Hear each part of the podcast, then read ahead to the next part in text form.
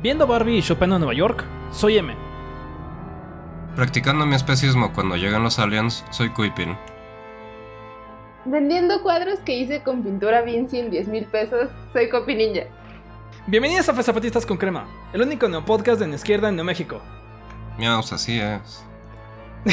Me encanta cómo se mueve tu cuando dices eso. Y pues bueno, este, este mes tenemos de invitadas a eh, Victoria Sámano y a Cintia Ijar, que nos vamos a, vamos a chismear un rato sobre eh, la protesta que hicieron sobre contra la limpieza social que está, está dando la Cotemo aquí en toda la Ciudad de México en general, pero enfocado un poco, eh, no enteramente, pero un poco en Sandra Cuevas. Y pues bueno, como ya mencionamos, este cuando escuchamos el miazo así es. si quieren ver cosas cool como nuestro gato lenteja acostada, la mona china de, de Kuipin. El gato de Kuipin también. El gato de Kuipin también. Mm. Este. O si quieren ver el. Este. el video de. que expandí más sobre Sandra Cuevas en un stream que ya se subió a nuestro YouTube. Vayan y suscríbanse. Eh, ayuda mucho al podcast. Eh, Spotify ha estado un poco nefasto últimamente con sus políticas un poco como exclusionistas. De que solo puedes. Tienes que ser como exclusivamente su plataforma y eso no nos late. Ajá, promociona sobre todo podcasts exclusivos de Spotify y pues nosotros estamos en todos lados. Entonces, chequen el YouTube que está como en Zapatistas y ya. Que ayúdanos a alcanzar 100 suscriptores. Nos faltan 4 personas. ¡Ey! pues sí. Y pues ahora voy a pasar a las noticias zapatistas. Primero vamos a pasar con una buena. Las noticias zapatistas no siempre empiezan con buenas noticias, así que vamos a aprovechar. Fidencio Aldama está libre. Eso es una noticia que la verdad no esperábamos anunciar por un rato. Porque, pues bueno, todo el tiempo que duró la 4T no, no movió su caso, ¿no? Entonces la gente que tenía esperanzas como de, ah, ya llegó la 4T a los presos políticos, libertad, ¿no? algunos sí, pero Fidel era uno de los casos más eh, que seguían ahí pendientes. Y bueno, todavía como él lo mismo lo anunció, fue, eh, estoy en una libertad que, a, medias, ¿no? Sigue siendo, sigue estando amenazada su comunidad, sigue estando como, lo obligaron a firmar unas cosas que no debió haber firmado. Por ahora, sí, Fidencio Aldama está libre. Si tenías una cuenta de Twitter que se llamara Está Fidencio Aldama libre, que tuiteaba no todos los días, ahora ya puedes tuitear que sí. Entonces, esa es una muy buena noticia. Un saludo a la, a la banda de la tribu Yaki, que ya tienen a, a, un, a un protector, a un activista y a un excelente músico, ya libre y de regreso. Entonces, saludos a Fidencia Aldama. Eso es algo muy chido. Yay. Desafortunadamente ahí se acaban las, este, las buenas noticias. Pasamos a unas noticias medias. Y es, eh, ha habido últimamente una... Arrestaron a un juez que se llama Uriel Carmona, que es, este, es de Morelos. Y ese juez está ahorita arrestado porque eh, se notó que pues es un corrupto de mierda por muchas razones, pero por la que está ahorita es porque claramente actuó de forma corrupta para encubrir un feminicidio. ¿Y por qué estos noticias zapatistas? Bueno, también es el juez que estuvo metiendo la pata en la investigación sobre el asesinato de Samir Flores. Ah, mira. Porque digo, si ya estás tomando sobornos para favorecer el crimen organizado y el por, un lado, pues ¿por qué no por otro? Entonces, eso es la noticia. Uriel Carmona, vaya, que se vaya al carajo y nos sumamos a la exigencia de que, pues, vea justicia por lo del caso del feminicidio, pero también que se esclarezca lo que hizo sobre en el caso de Sammy Flores. Y bueno, vamos poniendo, vámonos de mal en peor. Entonces, la siguiente noticia de la lista es pues bueno, este es, algo que estuvo muy discutido, ¿no? Y no nos vamos a ir a fondo. Creo que hay. Eh, les vamos a dejar en, los, en, las descripciones donde ah, hay discusiones de esto que fue tema del mes, yo creo. Y es la salida del GI de Ayotzinapa. El GI, el grupo de expertos independientes, es básicamente la, gente que trajeron. Que las familias. La gente que las familias más confiaban para encontrar la verdad y exigir la justicia del caso de Ayotzinapa. ¿no? estaban combatiendo la verdad histórica, esta cosa que se inventaron el peñanetismo para encubrir a los altos mandos militares y a los bajos mandos militares y a los medios mandos militares, básicamente a todo eso. Creo que... Nada más dijeron como que había tantito involucración de algunos niveles de la policía, pero muy leve, muy superficial.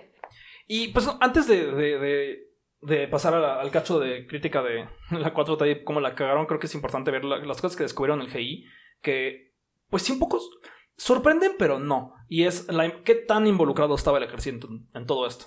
Y es básicamente su último informe que dejó a mucha gente con los ojos abiertos es informaron lo mucho que estaba informado el ejército. Y las policías municipales y las ministeriales y básicamente toda la gente que trabaja para el Estado y tiene una pistola en Guerrero sabía qué estaba pasando. O sea, minuto a minuto. O sea, tenían por la forma, la excusa que diría como alguien para excusar al, Estado sería, bueno, es que así es como mantienen la paz, ¿no? Tienen esta, estos pactos con el, con el narco, tienen, los tienen como el narco permea toda esa zona, tiene, cada policía municipal tiene su pacto con X y Y, y bla, bla, bla, y bla, bla, bla. Y que sí, el, el, el detonante probablemente fue que uno de los, el quinto autobús, que es este autobús que nunca apareció de los, este, de los normalistas, que después resultó que sí existía, por más que la, la historia oficial del peñanentismo decía que no existía, era probablemente uno que sí era usado para llevar heroína a Estados Unidos. Entonces, cuando se tomaron esos autobuses para venirse el 2 de octubre en, este, en la Ciudad de México, eh, los estudiantes sin querer se llevaron un cargo gigante de heroína.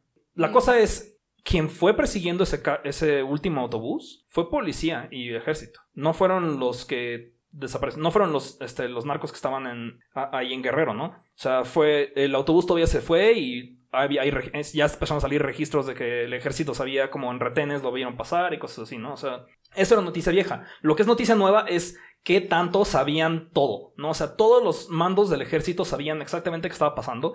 Y la verdad histórica no fue como de, ah, pues bueno, esto es lo mejor que podemos saber, sino de una mentira deliberada para ocultar esto, ¿no? Que probablemente esto es lo que está todavía a la fecha tratando de ocultar.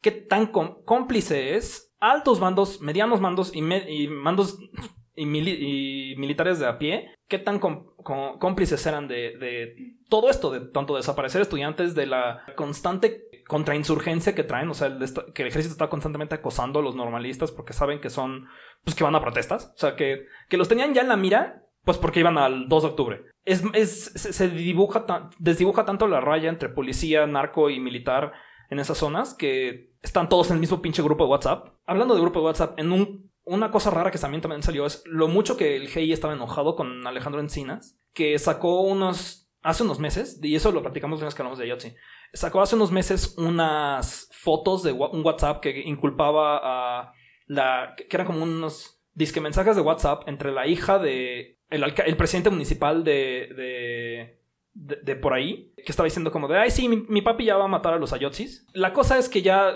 se investigó y eso no hay pruebas de que eso sea cierto. Es más, el, screenshot es de una versión de WhatsApp que no existía en ese entonces. O sea, se nota que se estaba truqueado y que pues lo filtraron nada más como para desviar la atención del ejército y dirigirlo a los, los gobernadores locales del PRD y del PRI. No, que, que no, que no, todos estaban metidos en todo. Pero pues bueno, los mandos medianos, altos y este y súper altos siguen en su puesto. Es más, probablemente el siguiente jefe de gobierno de la Ciudad de México sea alguien que participó en, la forjar la verdad histórica. Están, ahorita está, la Ciudad de México se la están peleando eh, para la candidatura, se la están peleando Clara Brugada y Omar Harfush, Omar García Harfush, que por más que él no niegue, los, hay muchos registros de propios militares que lo tienen presente poco tiempo después de lo que pasó en Ayotzinapa. Confesiones de gente diciendo estuvo ahí para forjar la verdad histórica. Pero qué bueno que Claudia, cuando fue a la Estela de Luz ahí en la Soviecrema, dijo que en, este gobierno no contratamos a, este, a nadie, nadie del narco. Y bueno, y es el güey que nos quieren poner para gobernar. Neta, no puedo creer que alguien que tenga la, mancha de Otzinapa sea vaya a ser candidato para, para Morena. Pero bueno. Entonces, el GI se fue, dijo que el ejército no está queriendo entregar. Incluso lo que AMLO les dijo, entreguen ya. No se han querido no han querido entregar todo lo que tienen. Y eso es una lástima porque pues todo lo que les, he platicado en los últimos minutos es info que salió de lo que se han entregado. Lo que sí se han dignado a entregar al ejército ha sido un chingo de información. Y pues están muy cerca de tener ya lo que se necesita, ¿no? De encontrar culpables, de encontrar, pues, dónde, dónde están, qué fue de ellos. Es completamente insultante que el ejército puede hacer lo que se les hincha la fucking gana, ¿no? O sea, incluso si eh, AMLO les dice entreguen, ellos pueden decir, no, eso no, para mí no pinta bien para el futuro. Si el ejército puede hacer lo que se le da su gana, independientemente de lo que dice en público el presidente, porque tampoco sabemos qué sucede en privado, pero independientemente de lo que dice en público el presidente, el ejército hace lo que se le da su gana. Y al mismo tiempo, ahora tiene control de aeropuertos, carreteras. Mexicana de aviación. No, no, Aeroméxico, perdón, Aeroméxico. Aerolíneas, en un futuro hoteles, toda la ruta de lo que va a ser el tren Maya. ¿Eh? que la Guardia Nacional iba a ser civil y acabó teniendo un mando no civil, si no mal recuerdo. En entregarle en bandeja de plata el país a los militares. Yo diría más en buffet. Cada vez van por un plato más y un plato más y un plato más. Y ahorita nos unos duraznos este, en almíbar y un cerealito, unas costillas, un huevito con huitlacoche. Todo, cachito por cachito se están llenando los platos. Desquitando, esos, eh, eh, desquitando el buffet. Y pues bueno, yo creo que ahorita la, la, la, la peor de noticia, como que no tiene na- nada, nada bueno en ella, es este. Pues bueno, la, denuncia que sacó el CNI y Ostu- eh, apoyando a Ostula, la ejecución de Lorenzo Froilán de, de la Cruz Ríos, que era miembro de la Guardia Comunal de Santa María Ostula, ¿no? La Guardia Comunal de Ostula, que es, pues yo creo que una de las fuentes de, de- inspiración para como cómo se puede hacer distinto eh, enfrentar a, la, violencia de este país, ¿no? Una, una guardia comunal que corrió a los talamontes, a los, a los narcos de, de- esa comunidad que la ha estado defendiendo y pues está, pues es una, es una, es una guerra constante, ¿no? Y pues sí, fue, fue, íbamos a, teníamos planeado cuando es- escribimos este script hablar de cómo desapareció, pero ya fue encontrado y, pues ahorita se está, se está exigiendo justicia, ¿no? Específicamente pues señalando al, al, al secretario de gobierno de Michoacán, a Carlos Torres Piña. Mencionan en Twitter, Lucía Hernández me parece, que fue encontrado tras nueve días con signos de tortura. Y pues sí es muy claro que pues esta era la persona, esta era una persona que era miembro de la gente que de verdad cuida la paz en su comunidad, ¿no? Denunciaron el CNI cuando, cuando salió esto la colusión de la Guardia Nacional con por lo menos ocultarlo, ¿no? Por lo menos pues darle prote- pro- protección a la gente que pudo haber hecho esto, ¿no? Entonces es bastante claro que todas estas cosas están ligadas y pues un saludo a Stula que de nuevo es una de esos lugares que pasaron a la historia Ostula, Cherán, es- de ese eh, gente que se unió a esos a ese club de como comunidades que inspiran al resto de México como los zapatistas, ¿no? Entonces, pues bueno, eh, ahí acaba no- noticias este, zapatistas. Por lo menos hubo una buena este mes, que es que Fidencio está libre, parte de otra de esas este, jo- joyas de la resistencia, las guardias del pueblo yaqui. Y pues bueno, ahora vamos a pasar, y, ahora vamos a pasar por un brevemente a noticias internacionales, porque no voy a ahondar tanto, pues porque bueno, creo que no les voy a ver la cara, como mucha gente le hizo con Ucrania y cosas así, ponerme como que soy experto en la relación internacional entre Niger, Nigeria, Costa de, Costa de Marfil y todos eh, la gente que está en ECOWAS, ¿no? Justo lo, lo curioso de estas noticias es que no he visto a gente poniéndose. Bueno, lo, es más obvio cuando te das cuenta que es un país que no es blanco. Pero no he visto como a Denise Dresser cambiarse la banderita una de. como escogida al azar de esa zona de conflicto. Cuentas de Twitter con banderitas, gente diciendo como de, bueno, yo les voy a explicar el conflicto. Ah, eh, la cuenta de esta tipa que me cae súper mal porque hace clickbait de cosas horribles como feminicidios, diciendo como, bueno, en este hilo yo les voy a explicar este tema. Bien, les voy a decir lo que yo hasta ahorita sé y que me hace, me cuadra por lo que he visto. Es, hay tres gobiernos que tienen gobiernos que son juntas militares, ¿no? O sea, salieron por golpes de Estado. Mm. Y pues eso obviamente no es democrático. Y luego hay más gobiernos que son parte de una asociación como que se llama ECOWAS, que pues todos son disque democráticos, pero tampoco honestamente. Entonces esta es como Spider-Man señalándonos entre sí diciendo por ser antidemocráticos, pero algo que me choqueó mucho es que el primer día que yo vi las discusiones de esto es que la gente estaba. Le valía verga que iba. que estaban pensando en África. Estaban como, ¿cómo va a reaccionar Francia y Estados Unidos? Y yo como, creo que eso dice. Porque eh, veía como que. Sí, ah, es que estos son tiranos militares. Y bueno, no nos gustan las juntas militares, pero. Claro, porque los, los eximperialistas que tenían control sobre ese territorio de forma obviamente tan poco pacífica ni por acuerdo democrático es mejor. Sí, el güey que estaba antes de que hicieran el golpe tampoco era, tampoco era democráticamente elegido, así que digas, ¿no? O sea, era la diferencia entre si la persona no democrática que tienes enfrente usa traje o usa boina. No, es que el colonialismo es bueno porque son salvajes. Bien, se pone complicado como de, ok, les podemos tomar en serio su, sus, eh, su antiimperialismo cuando dejan entrar a, eh, el grupo Wa- Wagner a, a sus territorios. Claro, ese es otro problema. Es otro problema, ¿no? O sea, sí, yo creo que es el único que le importa a Estados Unidos, que esté Wagner ahí. Si Wagner no estuviera ahí, si a Rusia no le importara esto, no le importaría a Estados Unidos. Y por eso creo que no le importa lo- a los mexicanos, como que no estamos en esta en este juego entre estilla y afloje entre Estados Unidos y Rusia. Eh, nadie está hablando de esto. Pero yo creo que sí es importante hablar como de, híjole, yo no quiero, yo no, de nuevo, no lo tomo en serio tanto el antiimperialismo que deja entrar a Wagner, eh, sobre todo porque sé lo- los derechos humanos que ha violado Wagner en, en lugares como Mali y así, pero es, tiene algo de cierto si la gente lo primero que se puso a discutir es qué va a hacer Francia, ¿no? Y pues si saben un poquito de Francia y en África, en el- los años recientes, Ajá. es increíble. Neta, solo googleen presidente africano asesinado. Solo hagan eso. Porque la cantidad, neta, Francia es Estados Unidos, pero para África. ¿no? O sea, así como Estados Unidos se porta con Latinoamérica y con el resto del mundo, honestamente, Francia tomó África de su feudo, ¿no? Y incluso ya cuando se descolonizó, si- se siguen, siguen mandando. Pues siguen de- se siguen muriendo los presidentes africanos y no se mueren solitos, ¿no? Entonces. Es muy común que migrantes de esa zona, o sea, como de Argelia, Marruecos y por ahí, am, hablen francés porque es el idioma pues, colonial impuesto, que obviamente no es el que heredaron de sus ancestros, ¿ya? No, y sí, así como en México, como mucho Latinoamérica ya es independiente de España hace 200 años, bueno, dile eso a, a- a toda la gente que ha sufrido golpes de estados patrocinados por Estados Unidos. Así es Francia en África, entonces, híjole, no es como que, de nuevo, no nos encantan los, las juntas militares aquí, pero tampoco podemos descartar por cien- 100% que sea, haya tantito de antiimperialismo ahí cuando, pues, los imperialistas están diciendo como, "Mm, vámonos por un tecito con Pues los es ingleses a discutir qué hacer. No es que los militares sean antiimperialistas, pero definitivamente el impulso de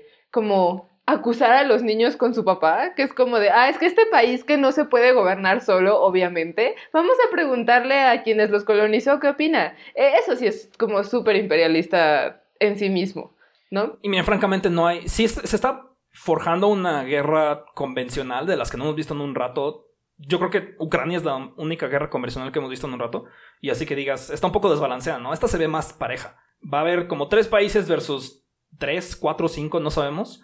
Eh, no sabemos siquiera si, empiece, pero es posible que haya una guerra seria entre países más o menos parejos pronto, ¿no? O sea, y esto es algo que no había pasado en un rato en el mundo, ¿no? O sea, la mayoría de las guerras que hemos visto han sido llega un paisote y se ah, pelea contra guerrillas. Eso fue nuevo de Ucrania, ¿no? Que, que era, oh mira, estos, estos dos países tienen jets. Y más, más de, más de, más de dos dígitos de jets, ¿no? Porque, digo, hemos visto las, eh, vemos la, vemos el- las, las marchas del ejército eh, los 15, los 16 de septiembre, pero, híjole, esas, esos ya, esos nada más servían para bombardear indígenas en los 50, ¿no? O sea, no, esos no aguantarían un segundo contra esas cosas, ¿no? Eh, pues, o sea, le, le echan ganas, pero aún así, aún así son como no tres aguantaríamos aviones. contra un ejército convencional. No.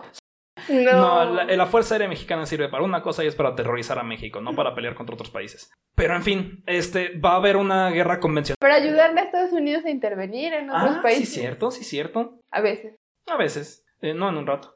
Pero bueno, ya, ya se está fraguando una guerra convencional en África y eso es una, eso es un problema serio.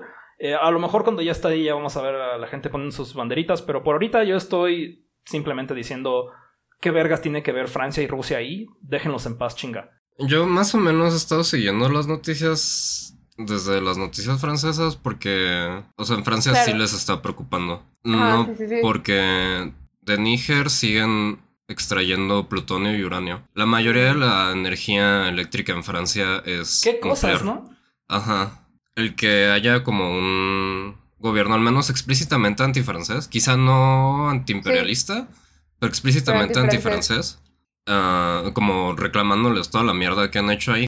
Ahí sí Francia sí es relevante, es por eso. Sí, y porque también porque Francia tiene sí, intereses ahí, ¿no? Claro. tiene Sí, intereses no muy como, concretos ¿qué ahí. Está, ¿Qué está haciendo? Sino más bien como, ¿por qué no se larga? Que tienen derecho a pedirle que se largue. Y sobre todo ahorita. Está muy culero como están haciendo como un great game de poderes ahí entre Rusia y Francia. Me molesta mucho porque yo estaba leyendo un artículo sobre los, las violaciones de derechos humanos de, de Wa- Wagner en, en esa zona.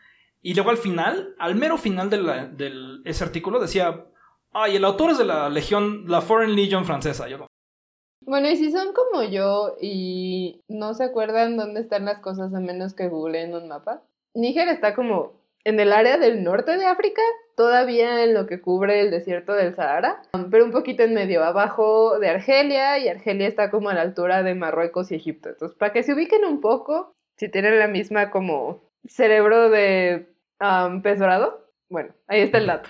Sí, es como el, pues el Golfo de África, ¿no?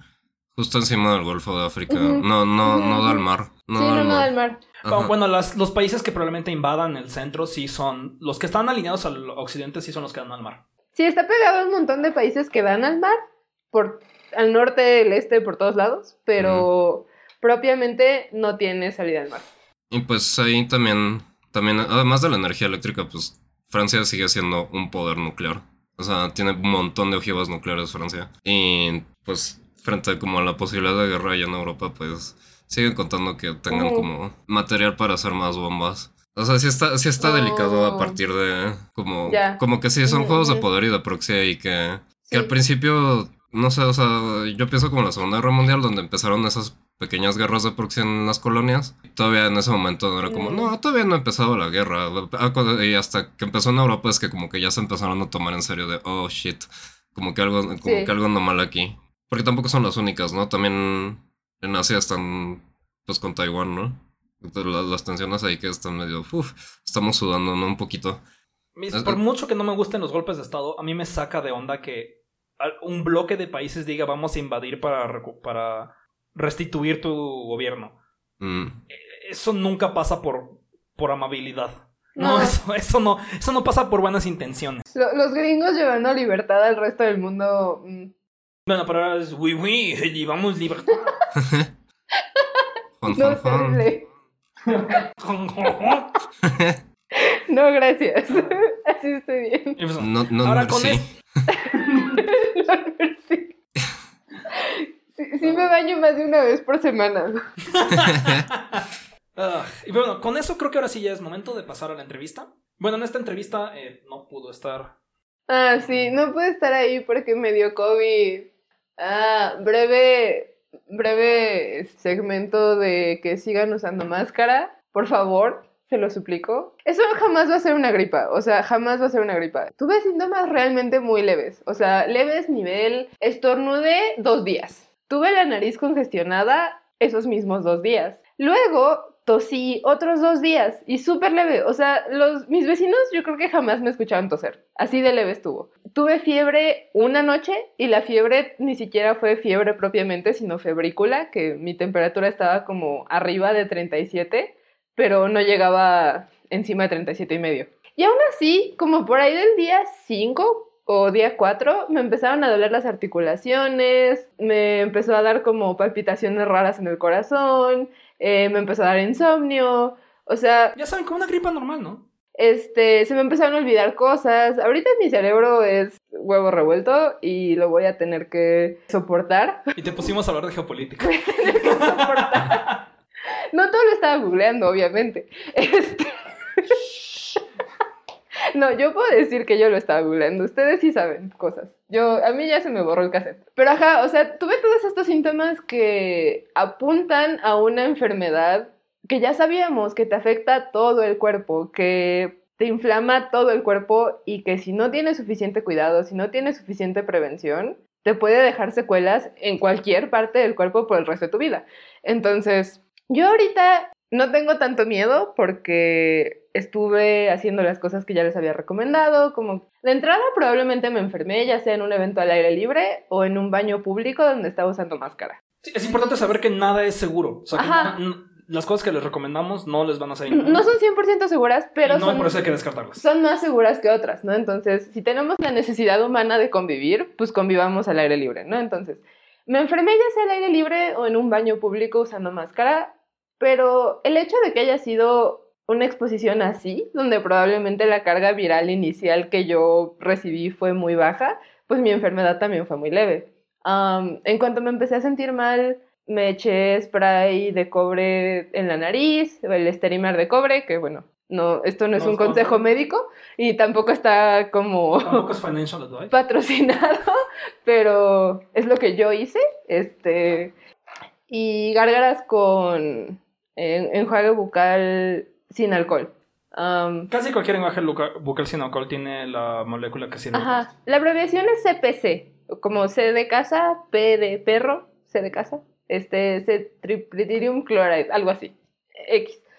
Empecé a hacer esas dos cosas y yo sí les atribuyo como a esas medidas de literalmente lavarme el virus de la garganta y de la nariz, que no me fue tan mal. También sé que probablemente tenga que descansar, bueno, lo voy a hacer, descansar unas seis semanas, que no voy a hacer ejercicio, que no voy a intentar aprender idiomas nuevos y leer el Ulises y recitar en alemán. No, o sea, todo eso me lo voy a saltar de aquí a que pase todo este periodo eh, de recuperarme de la inflamación sistémica del cuerpo. Y todo esto para decir lo siguiente, una infección, uno, no tiene que ser terrible, con todas estas medidas puede ser como pasable y manejable, pero dos, no podemos vivir en una sociedad donde esto le pase a todo mundo más de una vez al año. Es completamente insostenible. ¿Dónde está la fucking patria? No nos podemos estar enfermando a cada rato de una enfermedad que te puede dejar secuelas de por vida. No nos podemos estar enfermando a cada rato de una enfermedad que te tira entre una semana y dos semanas a largo plazo esto nos va a salir muy caro en la salud de todos y sobre todo de las poblaciones más vulnerables en todo sentido, ¿no? O sea, poblaciones precarizadas, poblaciones que son discriminadas por alguna razón, poblaciones que tenemos menos acceso a servicios de salud. Pues ajá, no es el monstruo terrible que fue en 2020, por el que fallecieron un chingo de personas, pero tampoco nos podemos olvidar que sigue ahí y no podemos dejar de tener precauciones. Y ya, ese es mi comercial. y pues con eso eh, vamos a pasar a la entrevista que hicimos eh, a Victoria Samano y a Cinte Har. Eh, y pues ya, sabemos, ya saben por qué no estuvo ahí Misha. Pero pues bueno, vamos a ello. Como les dijimos, vamos, tenemos una entrevista muy interesante. Tenemos aquí este, a Victoria Samano y a Cinte Har. ¿Por qué no se presentan? ¿Cómo, este, Victoria, ¿cómo te podemos encontrar y qué, qué, es lo que haces? Hola, claro, bueno, Yo soy defensora de derechos humanos, soy fundadora y directora de YECA Escuchando la Calle, una organización para la atención de personas de la diversidad sexual que viven en situación de calle y en todas mis redes me pueden encontrar así como Victoria Samana. Y pues obviamente es un gusto estar en este espacio y conversar con todos, este, con todos ustedes. Muchas gracias. ¿Y tú, Cintia? Hola, yo soy Cintia Ijar y les saludo desde el foro Mujer con Causa, organizado por Alessandra Rojo de la Vega y las Conchas del Mar. Ah. No, hola, ¿cómo están? Yo soy Cintia, eh, pues soy investigadora y artista escénica, aspirante a vedette antifascista. Ah. Y pues sí, igual me da mucho gusto estar con ustedes. Aquí no te preocupes, aquí somos los mejores payasos de Dios enfrentando sus peleas más chistosas, entonces estás en buena compañía. Y pues bueno, eh, la idea de como que vinieran en, paquete eh, este, entrevistarlas a ustedes dos fue un poco por la, la protesta que hicieron, el, el, evento que hicieron este, en contra de la limpieza social de Sandra Cuevas, ¿no? Entonces, antes de irnos a eso, quiero como que me platique un poquito más, Victoria, ¿qué es más o menos lo que hace Yeka? ¿no? Eh, porque creo que de ahí fluye bien a, qué fue el tema. ¿Qué es lo que hace Yeka? ¿Qué es lo que usualmente haces tú con el trabajo de tu organización? Claro, por supuesto. pues nosotras y es que hacemos tantísimas cosas que ya a veces no sé ni por dónde empezar, ya a veces olvido que es todo el trabajo que estamos realizando, pero pues prácticamente estamos atendiendo a personas en situación de calle en las calles, porque obviamente no tenemos un espacio para poder eh, asistir a estas personas, eh, no tenemos un refugio actualmente, entonces pues lo que tenemos que hacer nosotras como una organización pues es salir a las calles, escuchar a las personas, identificar sus necesidades y a través de eso poder plantearles pues algunas sugerencias en lo que les podríamos apoyar. ¿no? Llevamos tres años aproximadamente trabajando con personas en situación de calle desde que inició la pandemia. A lo largo de todo este tiempo pues se ha construido la organización, más personas se han unido y pues actualmente ya somos todo un equipo, ¿no?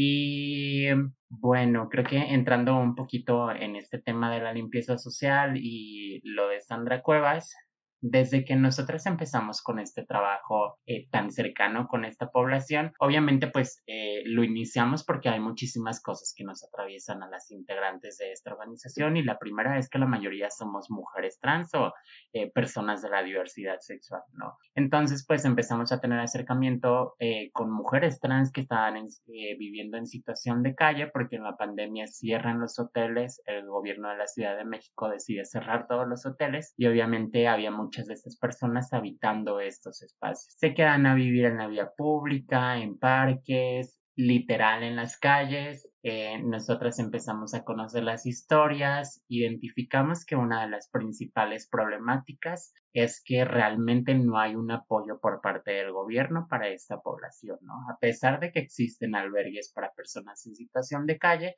pues no se encuentran en buenas condiciones. Yo creo que históricamente ha habido violaciones a derechos humanos contra esta población y sobre todo en este caso por ser personas de la diversidad sexual, pues obviamente tienen necesidades muy diferenciadas al resto de personas que están viviendo en situación de calle, ¿no?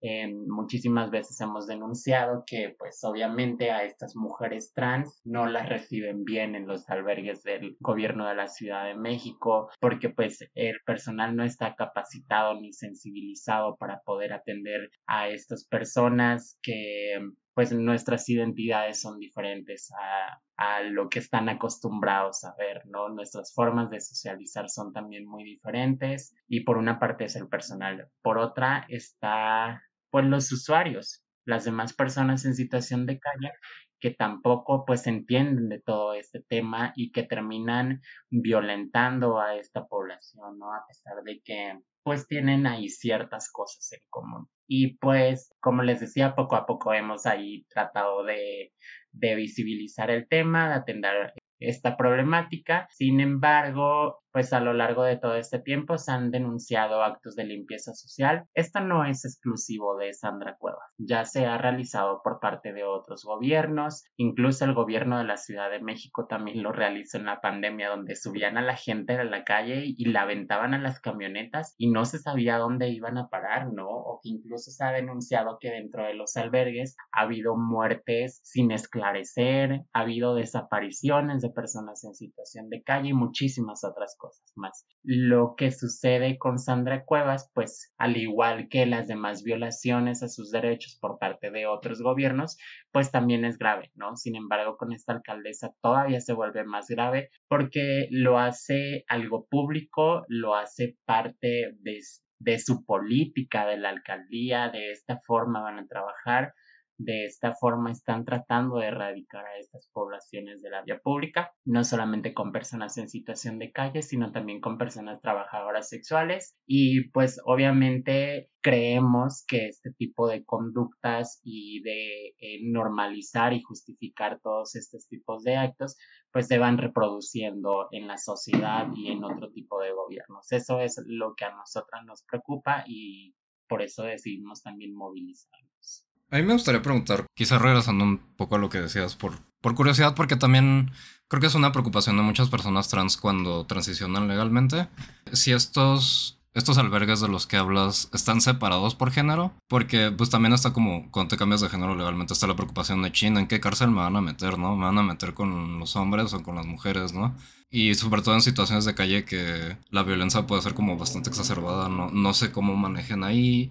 Incluso yo creo que ha de haber problemas cuando pues la gente no tiene papeles, ¿no? Sobre todo en la calle que pues básicamente son como invisibles para el Estado y cómo llegan a los albergues, ¿no? Sí, pues en estos albergues normalmente pues sí está dividido entre hombres y mujeres. Mm. Eh, les voy a contar una, una, anécdota que a mí me tocó vivirla y presenciarla. Eh, fue ya casi al terminar la pandemia, me toca acompañar a tres mujeres trans. Ellas eran migrantes, venían de Guatemala, si no mal recuerdo. Mm. Y se estaban quedando en un parque de la Ciudad de México, allá por el Metro Morelos, Metro Tepito, más o menos. Y a mí me comentan que está sucediendo esto, entonces, pues creo que de una forma quizá estén mejor o más seguras en un albergue. ¿No? Porque pues obviamente también en la calle hay muchísimas violencias y están expuestas a muchísimas cosas. Y pues las acompaño, eh, las llevo a este albergue que se llama Coruña y que hemos escuchado cosas terroríficas todas las personas eh, sobre este espacio y pues le comentamos al trabajador social como oye, pues son mujeres trans, son migrantes, está pasando esto y aquello, hacia dónde, dónde las van a colocar. Y el trabajador social dice, bueno, pues como no han hecho su cambio de identidad y en su credencial dice que son hombres todavía, pues las vamos a colocar con los hombres. Y es como que, ay Dios, pero pues muchísimas veces también no te queda otra más que decir, pues, pues ya que no, porque no, no tenemos otra cosa, es lo único que estamos teniendo en ese momento a la mano y pues no nos queda más que aceptarlo, entonces dijimos, ok, y a pesar de que hemos estado denunciando esto constantemente, pues el gobierno todavía no tiene esa eh, sensibilidad o quizá ese interés para poder trabajar con esta población. Yo creo que sería más Mm. eso, no, no tienen el interés, siempre dicen como pues no hay recursos para abrir otro refugio y que no sé qué tanto. Y afortunadamente puedo incidir un poco y a todas estas mujeres o personas de la diversidad que llegan como a nuestra organización y necesitan un espacio, les canalizamos a otro albergue de la Ciudad de México que se encuentra en muchísimas mejores condiciones. Sin embargo, pues todavía sigue habiendo esta Mm. problemática, la violencia y discriminación que viven por ser eh, de la diversidad. Ya, sí, siento como que es un problema sistémico que va a estar difícil y qué bueno que estén, estén incidiendo, entiendo que sea difícil desde un pues, colectivo de a pie cambiar algo así, pero están haciendo un gran trabajo. Algo que mencionaste es, esto es algo que pasa como en casi todas las alcaldías, ¿no? En casi todas las delegaciones es algo que he escuchado como que pasa, eh, es el manual que traen desde San Francisco hasta Nueva York, hasta en todos lados, ¿no? Este, pero creo que sí poca gente lo hace por- con tanto show y lo integra tanto a su proyecto político como lo está haciendo ahorita Sandra Cuevas, ¿no? Oigan, tienes, tenías tú una cita que nos querías leer, ¿no, Cuipin? Que a ver, para que re- reaccionen Sí. este, Cintia y, y Victoria. Porque tenemos aquí de invitada a Sandra Cuevas, invitada sorpresa. A través de, eh, de un texto de Alejandro Ruiz eh, en pie de página, que la cita eh, en, un- en una entrevista con, con, un, con, un, con un fascista, literal, un don Alasraki. Y Sandra le dice a todo mundo, yo quiero y lo apuesto a una economía de ricos, no de pobres. A mí no me gustan los pobres. Yo fui pobre y no me gustan los pobres y porque quiero a la gente. Y se lo he dicho cuando camino por las colonias populares, tan los quiero que no los quiero ver pobres. No les voy a venir a regalar, les voy a dar las herramientas para que crezcan y para que lleguen a donde ustedes deseen. Ahora, eso a mí me suena raro para empezar, porque ese no les voy a regalar. Pues no sé si vieron el, el stream que hice el, el domingo pasado, lo voy a subir antes de que salga este video probablemente en el YouTube, pero ella llegó a la política con una ONG asistencialista, literalmente sí les regalaba, iba a llevar hot dogs a todos lados. O sea, ¿Qué, qué- qué opinas tú de esta cita, Cintia? Que te veo como... Pues total, es que, es que, a ver, lo que en primer lugar, oh, No. Sandra Cuevas la mató. No. Esto es violencia política. Oh, wow. Ah, ya te regresaste. Ok, ok, ok. Te enojaste tanto que te Estoy desconectaste. enojada, ya. Fue- fue- fueron los, Yo los tentáculos de ah. Sandra Cuevas. Oyuki, no. El mini pic de Sandra Cuevas que acaba de adoptar. Es que, a ver, para regalar algo, tú tienes que tener algo. La señora no entiende que no es suyo. O sea, lo que está haciendo es cumplir mal una función pública, ¿no? Mm. Entonces ella cree que porque eh, está tan normalizada la corrupción en la cual a personas como ella se les enriquece a partir de tratos mafiosos y corruptos, entonces ella cree que ella tiene dinero para regalarle a la gente, cuando en realidad lo que tiene es producto pues de la corrupción y de sus este, cochinadas que hace ahí en, en- la función pública, ¿no? En primer lugar, nadie quisiera, creo, algo que le regale esa señora. Y en segundo, no es como que ella tenga dinero para regalar. O sea, no se ubica en, en su papel de funcionaria, ¿no? Luego, a mí lo que me, lo que estaba yo pensando ahorita que escuchaba Victoria, es que pues claramente es una institucionalización de la violación a los derechos humanos. Porque si bien, o sea, estas cosas están pasando, eh, digo, podemos ver que en la Ciudad de México hay una avanzada de, de neocolonización, de todas estas prácticas, ¿no? La gentrificación, el cómo nos están arrebatando los espacios públicos, cómo ya no podemos convivir sin tener que pagar para convivir. Eso es a lo que se refiere ella cuando dice que no le gustan los pobres, ¿no? Este, pues a los pobres tampoco nos gusta ella, por eso ganó en la Cuauhtémoc, ¿no? O sea, por eso no, no ganaría, por ejemplo, en otros lugares. Y no porque este, la Cuauhtémoc sea un lugar específicamente de ricos, sino porque hay un proceso en el que ya se empezó a comer la, la gentrificación y la neocolonización a esas colonias, ¿no? Por eso es tan importante la resistencia que están dando eh, las personas que, se están organizando, eh, entre ellas, pues creo que de manera muy ejemplar, Victoria con, con las personas que integran YECA. Entonces, lo que pasa es que ah, es una institucionalización de esta violación de los, de, a los derechos humanos de las personas, porque ella ya está en ese lugar en donde puede tomar las decisiones como funcionaria pública, aun cuando son decisiones criminales, decisiones eh, que atentan contra la vida de las personas, ella está en un lugar de poder y ella está ejerciendo poder y ella tiene muy claro que en ese ejercicio brutal de poder en el que está acosando activistas, en el que está persiguiendo políticamente personas con perfiles de liderazgo, en el que está violentando personas y grupos vulnerados. Entonces ella tiene claro que eso, pues claro que le va a traer críticas y protestas, pero tiene claro que está de su lado eh, toda, todo este monopolio de la violencia estatal, ¿no? Porque en este sentido, pues tiene la tira, tiene el dinero que se puede quedar que justo en ese en la en la en la protesta Victoria había personas diciendo que ya regresen este, los apoyos que se están quedando, ¿no? Ese dinero que está destinado a cumplir con, con la función estatal de, de, procurarle a las personas con mayores desventajas económicas y sociales, este, y desventajas me refiero evidentemente a opresiones, ¿no? Entonces se lo quedan y eso que se quedan se, se, va a sus choferes, a sus porros, a la gente a la que ella le paga las lealtades para que vayan a golpear activistas, para que vayan a golpear a las personas que están protestando, para que vayan a golpear eh, a las personas, aunque no estén protestando, lo vimos con, con Sonido Cincelejo, ¿no? Aunque no estés protestando, se te ocurre bailar enfrente de la casa de la señora, que ella ha de creer que es su jardín privado y entonces manda a golpear a las personas de los sonideros, porque además de todo, pues es una persona profundamente clasista, ¿no? Y con esto me refiero a que es una persona que está dispuesta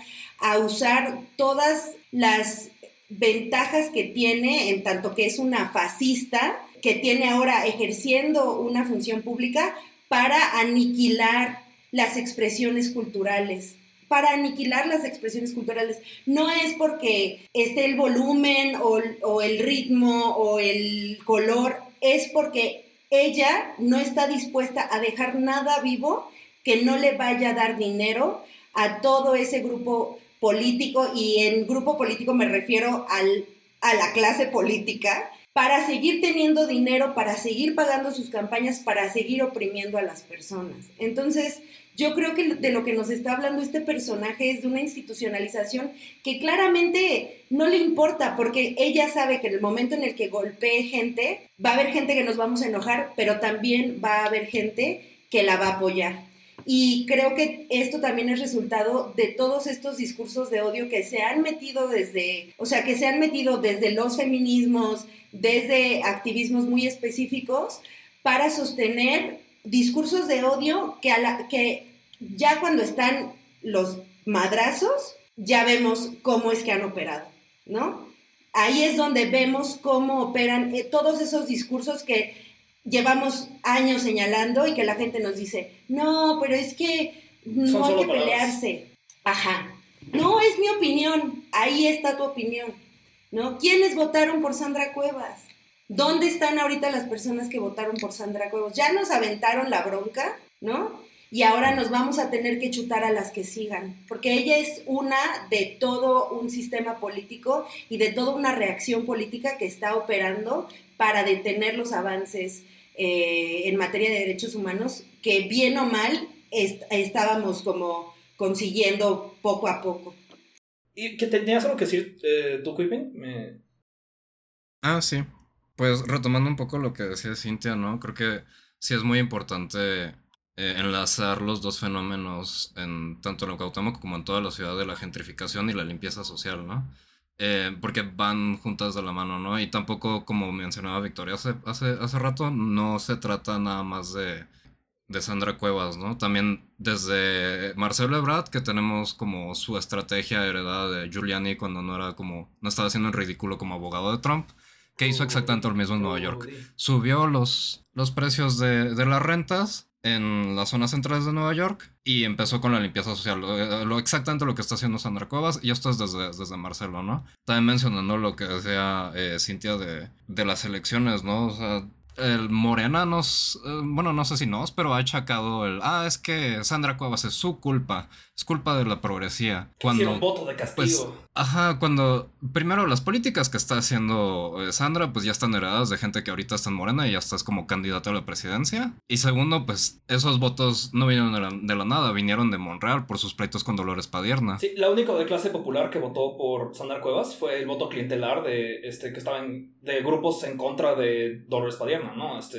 Mm. si recuerdan, hubo violencia en, en Bellas Artes, en choques constantes entre, entre vendedores ambulantes durante ese, ese momento, porque hay 70 mil vendedores ambu- ambulantes, o bueno, gente que, 70 mil personas que trabajan en comercio informal en la Cuauhtémoc. Y sí, mencionas también la institucionalización, y eso me encanta esa palabra porque es como el core, el, centro de la existencia de Sandra Cuevas, con su Ahorita, ahorita que le vamos a preguntar a Victoria sobre un poco más sobre la, la- la violencia de los minions de Sandra Cuevas, pero uno de sus lugares donde saca estos minions es el... Se inventó un sindicato eh, eh, espiro de franeleros y a ellos los usa golpeadores, ¿no? Y, es, eh, y la, la forma en la que los cooptó es, les, pus- les dio un uniforme, les dio credencialitas, les dio su propio nombrecito, de seguro les da tajo de presupuesto.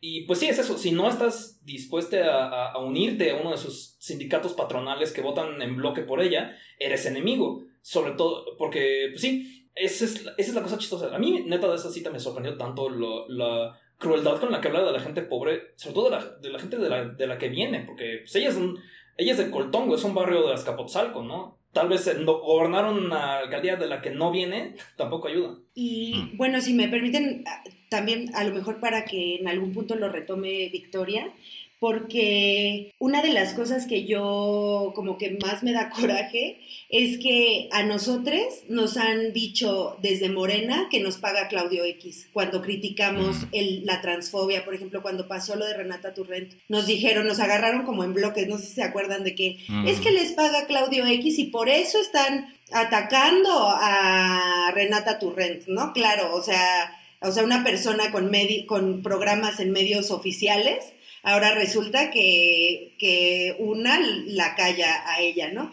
Pero a la hora de los, mm, de los putazos, ¿quiénes son las personas que están confrontando a Sandra Cuevas? Todas esas personas a las que Morena llamó panistas y, que, y pagadas por Claudio X. Porque Morena tampoco se está aventando el tiro de ponerle un límite a esta persona, porque de fondo es el problema es para ellos el problema es clientelar. O sea, de fondo para ellos el problema es cuántas personas van a votar este, por Morena en la Cuauhtémoc y cuántas no, y cómo gestionan. No es un problema de principios, es un problema de intereses.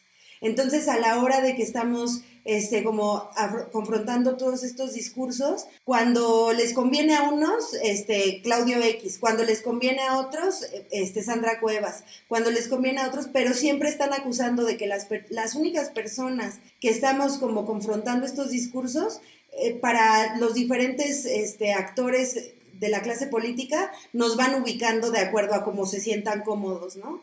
O sea, cuando se sienten cómodos, ay, sí, miren, fueron a protestar en contra de ella. Pero cuando se sienten incómodos con las críticas, ah, no, les paga Claudio X. Y a mí eso se me hace este, como también parte de lo que quería mencionar ahorita que, que, que estaba escuchando a M, porque el día de la protesta había mucha gente que evidentemente pues es gente de, de alrededor del barrio donde está Mm. la, la alcaldía.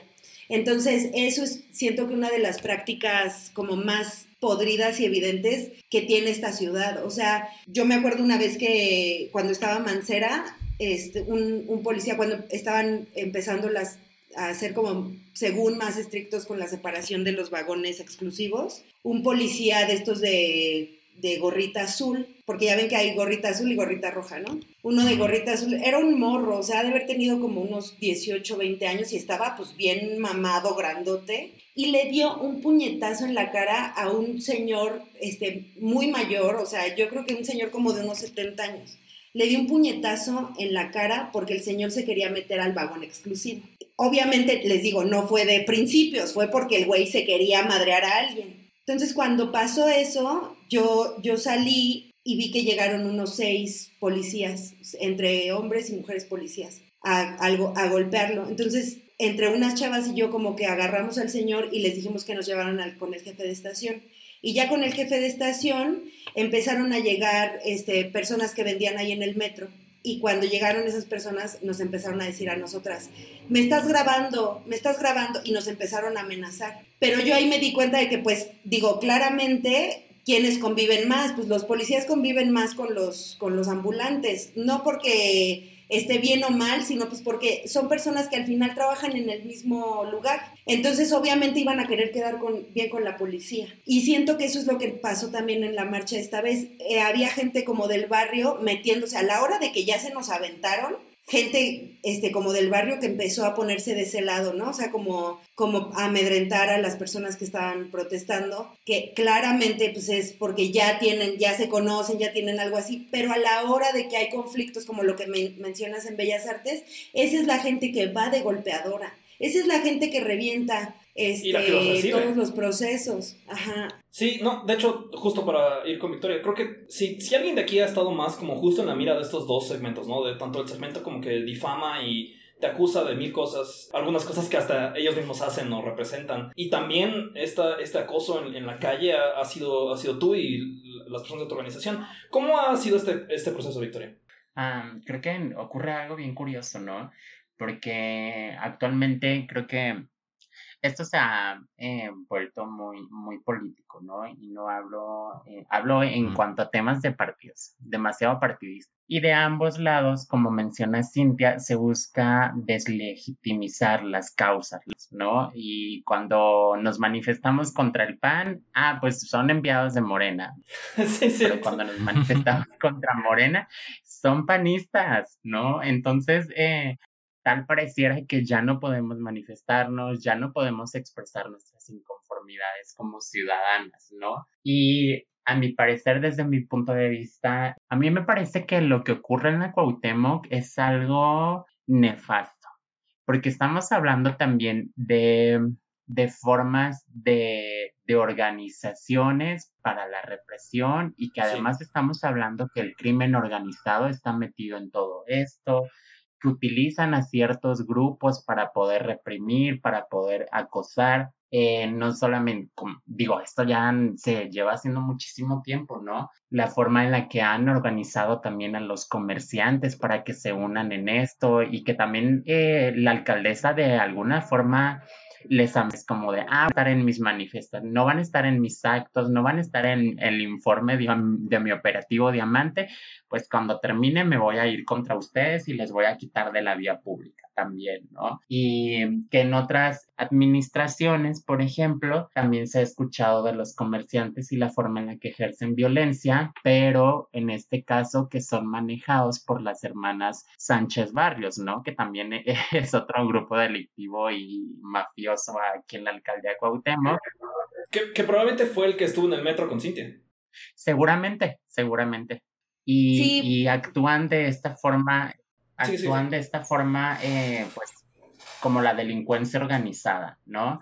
En mi caso, pues, días después de que nos manifestamos, yo estaba con algunas chicas que son trabajadoras sexuales ahí en la zona de Metro Revolución, estábamos como platicando y todo súper bien a mí sí me estaba preocupando un poquito que en ese momento se estaba llevando a cabo el informe del operativo Diamante. Mm. Y dentro de mi cabecita sí pasó como de, mm, me tengo que apresurar, no tengo que estar aquí mucho tiempo porque no vaya a ser que me reconozca a alguien. Y pues dicho y hecho, después de unos minutos se me acercan dos mujeres y me empiezan a decir cosas y yo honestamente no, no reaccionaba, no estaba entendiendo qué estaba sucediendo hasta que me dicen, no, pues que ten cuidado y que no sé qué. Y yo todavía les pregunto, me están amenazando y ellas me contestan, pues tómalo como tú quieras. En ese momento me cae el 20 y dije, claro, por supuesto, son enviadas de, de gente cercana a Sandra Cuevas o incluso por parte de ella. Y yo les empiezo a cuestionar como por parte de quién vienen, quién las mandó, quiénes son ustedes y nada más me decían así como, no, pues ya te dijimos, ya estás advertida y no sé qué. Y saco mi celular para documentar. En ese momento se dan la media vuelta y como yo creo que no pasó ni un minuto y es cuando se me acerca un tipo que lleva una máscara y pues yo lo veía como inmediatamente reconocí esta forma en la que venía agresiva, ¿no? Y que venía directamente hacia mí, ya con el celular a mano, me empieza a decir, tú eres la que organizó la manifestación, presente, véanlas como están todas drogadas y alcoholizadas, refiriéndose a mí y a las otras dos chicas y fue como... ¿Qué solo estaban ahí? Ajá, nada más estábamos paradas platicando y que si estuviéramos drogadas y alcoholizadas, pues no es problema de él, ¿saben? En dado caso que, que fuera de esa forma. Y pues eh, en ese momento sí me empezó a entrar como un poquito de pánico y dije, no, me tengo que mover inmediatamente de aquí, pero pues ya después llegó todo el montón de motociclistas y, y esta señora que han identificado en muchísimas ocasiones como una agresora y como la prima de Sandra Cuevas. A mí me parece sorprendente que el gobierno de la Ciudad de México no esté tomando cartas en el asunto cuando se tiene bien identificadas estas personas y que no solamente han agredido a una, han agredido a montones de ciudadanas y que les han golpeado y que eh, amenazan con la muerte y otro tipo de cosas. Y bueno, ya no pude salir como de esa discusión en la que me estaban amenazando, yo grabando, hasta que una señora que iba pasando intervino y les empezó a decir como de, oigan, déjenlas en paz, ellas, yo las conozco, trabajan aquí, no les están haciendo nada, ¿qué les pasa? Y la señora me tranquilizó un poco porque me dijo, ya cállate mejor para que no, no suba esto de tono, para que no te sigan diciendo cosas, porque si no lo haces, pues va a aumentar todo esto. Y yo dije, bueno, creo que sí tiene mucha razón la señora, porque pues obviamente yo también estaba gritando, ¿no? Me les puse al por no me iba a dejar y dije, ok, creo que sí, por seguridad de todas, mejor me quedo callada. Y así fue. Y después de la discusión, ellos siguieron avanzando directo hacia la alcaldía. Lo más raro fue después cuando yo me moví de esa zona, tomamos un Uber, iba como a la Cámara de Diputados y en el, trayecto hacia este lugar se nos cierra una motocicleta y se frena inmediatamente a pesar de que íbamos avanzando, ni siquiera había un semáforo, nada. Se frena inmediatamente, obviamente el Uber también lo hace, eh, alcanza a golpear a la motocicleta porque la distancia era muy corta y el conductor se baja súper agresivo, el conductor de la moto empieza a reclamar, no, que tú tienes la culpa, llama a tu seguro, no sé qué tanto, traía una cangurera y, y parecía que traía un arma adentro porque en todo momento la estaba tocando y nos volteaba a ver hacia nosotras, incluso se agachaba para poder vernos que veníamos en la parte de atrás del carro. En un momento se colocó en la puerta trasera para observarnos bien, se agachó y pocos minutos después había policías en motocicleta una cuadra antes, se dan cuenta de lo que estaba sucediendo, se acerca a uno de los policías para preguntar si estaba todo bien y cuando Hace esta pregunta el policía, el de la motocicleta inmediatamente se sube a su moto y se da la fuga. Ya no siguió reclamando que el seguro. ¿Qué cosas, ¿no? Pues obviamente, ajá, sí, obviamente pues lo relacionamos a todo lo que había sucedido 20 minutos antes. No, pues sí, yo creo que con toda la razón. Sí, luego creo que después investigamos quiénes fueron las personas que estuvieron ahí y pues casi todas eran empleadas de la Cotemoc, ¿no? Eh, con sueldos de 15 mil pesos para arriba, los más bajos 15 y la mayoría compartiendo nombres con la familia de, de, Sandra Cuevas, ¿no? Eran o, Curiel, o Urbano, o Cuevas, o Nieves, o González, todos parte de la gente que Sandra Cuevas se trajo de Coltongo, que pues, a lo mejor su forma de que los pobres no sean pobres es darles dinero del erario directo con... Mm. con darles títulos ridículos como este asesor del enlace con el gobierno en la subsecretaría de relación de comunicación y cosas así A y B. No este sí no es está es clarísimo lo, mucho que esto se está volviendo este bastante te digo qué bueno que hayas estado bien qué bueno que no no pasó a mayores. Este la verdad siento que lo manejaste muy bien. Y pues agua, estamos aquí al pendiente de, cómo esté a futuro esto, porque algo me dice que por lo menos aquí las elecciones no va a pasar si es que no se pone peor. Y pues sí, algo, la forma en la que operan todas estas personas me llama mucho la atención porque sí tienes toda la razón, esto es algo que es súper común en todo el país, ¿no? Es algo muy mexicana este tipo de grupos. Digo, o sea, si tuvieran rifles de alto calibre y granadas, estaríamos hablando de los paramilitares en Chiapas, que operan de la misma forma, ¿no? Te consigues un grupo de comerciantes, eh, les das un montón de intereses al grado de que el comercio es el 1% de su ingreso y el 99% es lo que tú les das, y ya tienes un grupo de golpeadores, ¿no? O sea, si Sandra Cuevas podría estar manejando la horcaba en Chiapas, este, y aquí, pues, ¿qué es lo que está haciendo? Pues justo esto de darle... Miren, ya, ya Cintia ya les dijo fascistas, y creo que no es la primera persona que señala lo, lo facha que es Sandra Cuevas, y creo que es fácil como decir, ay, la primera persona que menciona a Hitler en una conversación pierde, pero bueno, la forma en la que el poder callejero de Hitler empezó, este, perdón, no, tengan paciencia con esto, es, pues bueno, ¿qué hacía? Iba a conseguir veteranos de alguna guerra o gente que estaba sin trabajo, pero que tenía, eh, eran pues gente proletaria o lumpen si les gusta, no sé, como gente que está eh, en la calle, que vive en la calle o que trabaja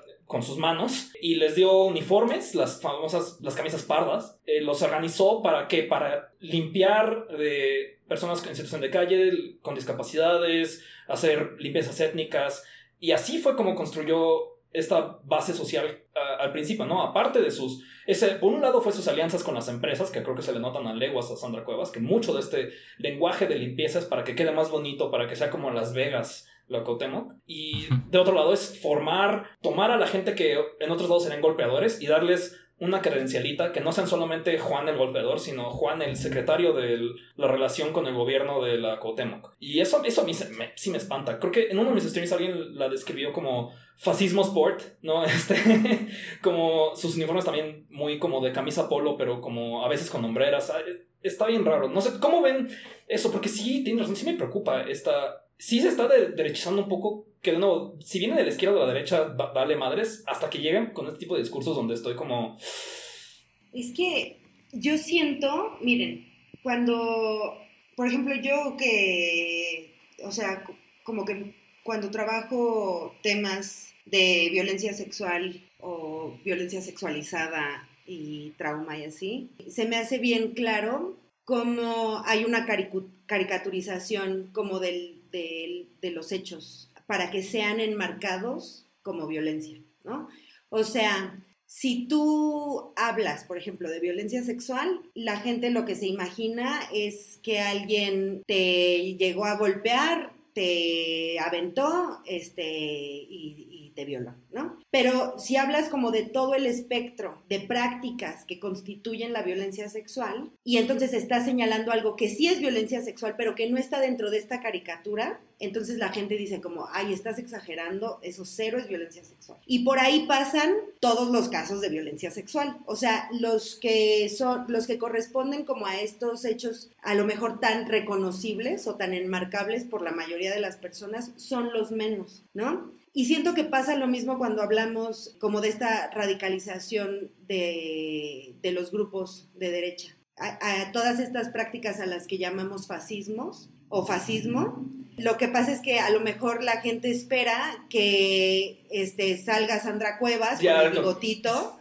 ¿no? Ajá, y que diga alguna cosa reconocible en este marco, ¿no? De lo que se considera fascismo. Pero no, o sea, las, eh, eh, o sea, las cosas y sobre todo como esta radicalización de la violencia institucionalizada pasa por prácticas pequeñas. Es lo mismo cuando, o sea, les pongo estos ejemplos porque es lo, más a la mano que tengo. Es como cuando estás en una relación de violencia doméstica. las personas agresoras no llegan a la vida de, de, alguien a decirle, oye, soy un agresor y te voy a poner unos vergazos Hola, agresor, cuarto mes. ¿No? Ajá, hola, tengo tres denuncias. No, pues nadie llega a la vida de alguien así. Las prácticas de agresión se van dando de forma sutil, constante, difíciles de percibir, hasta que hay una, este, como una avanzada en la que tú a lo mejor quieres tomar una decisión porque ya, ya cognitivamente lo reconoces como parte de eso que, que,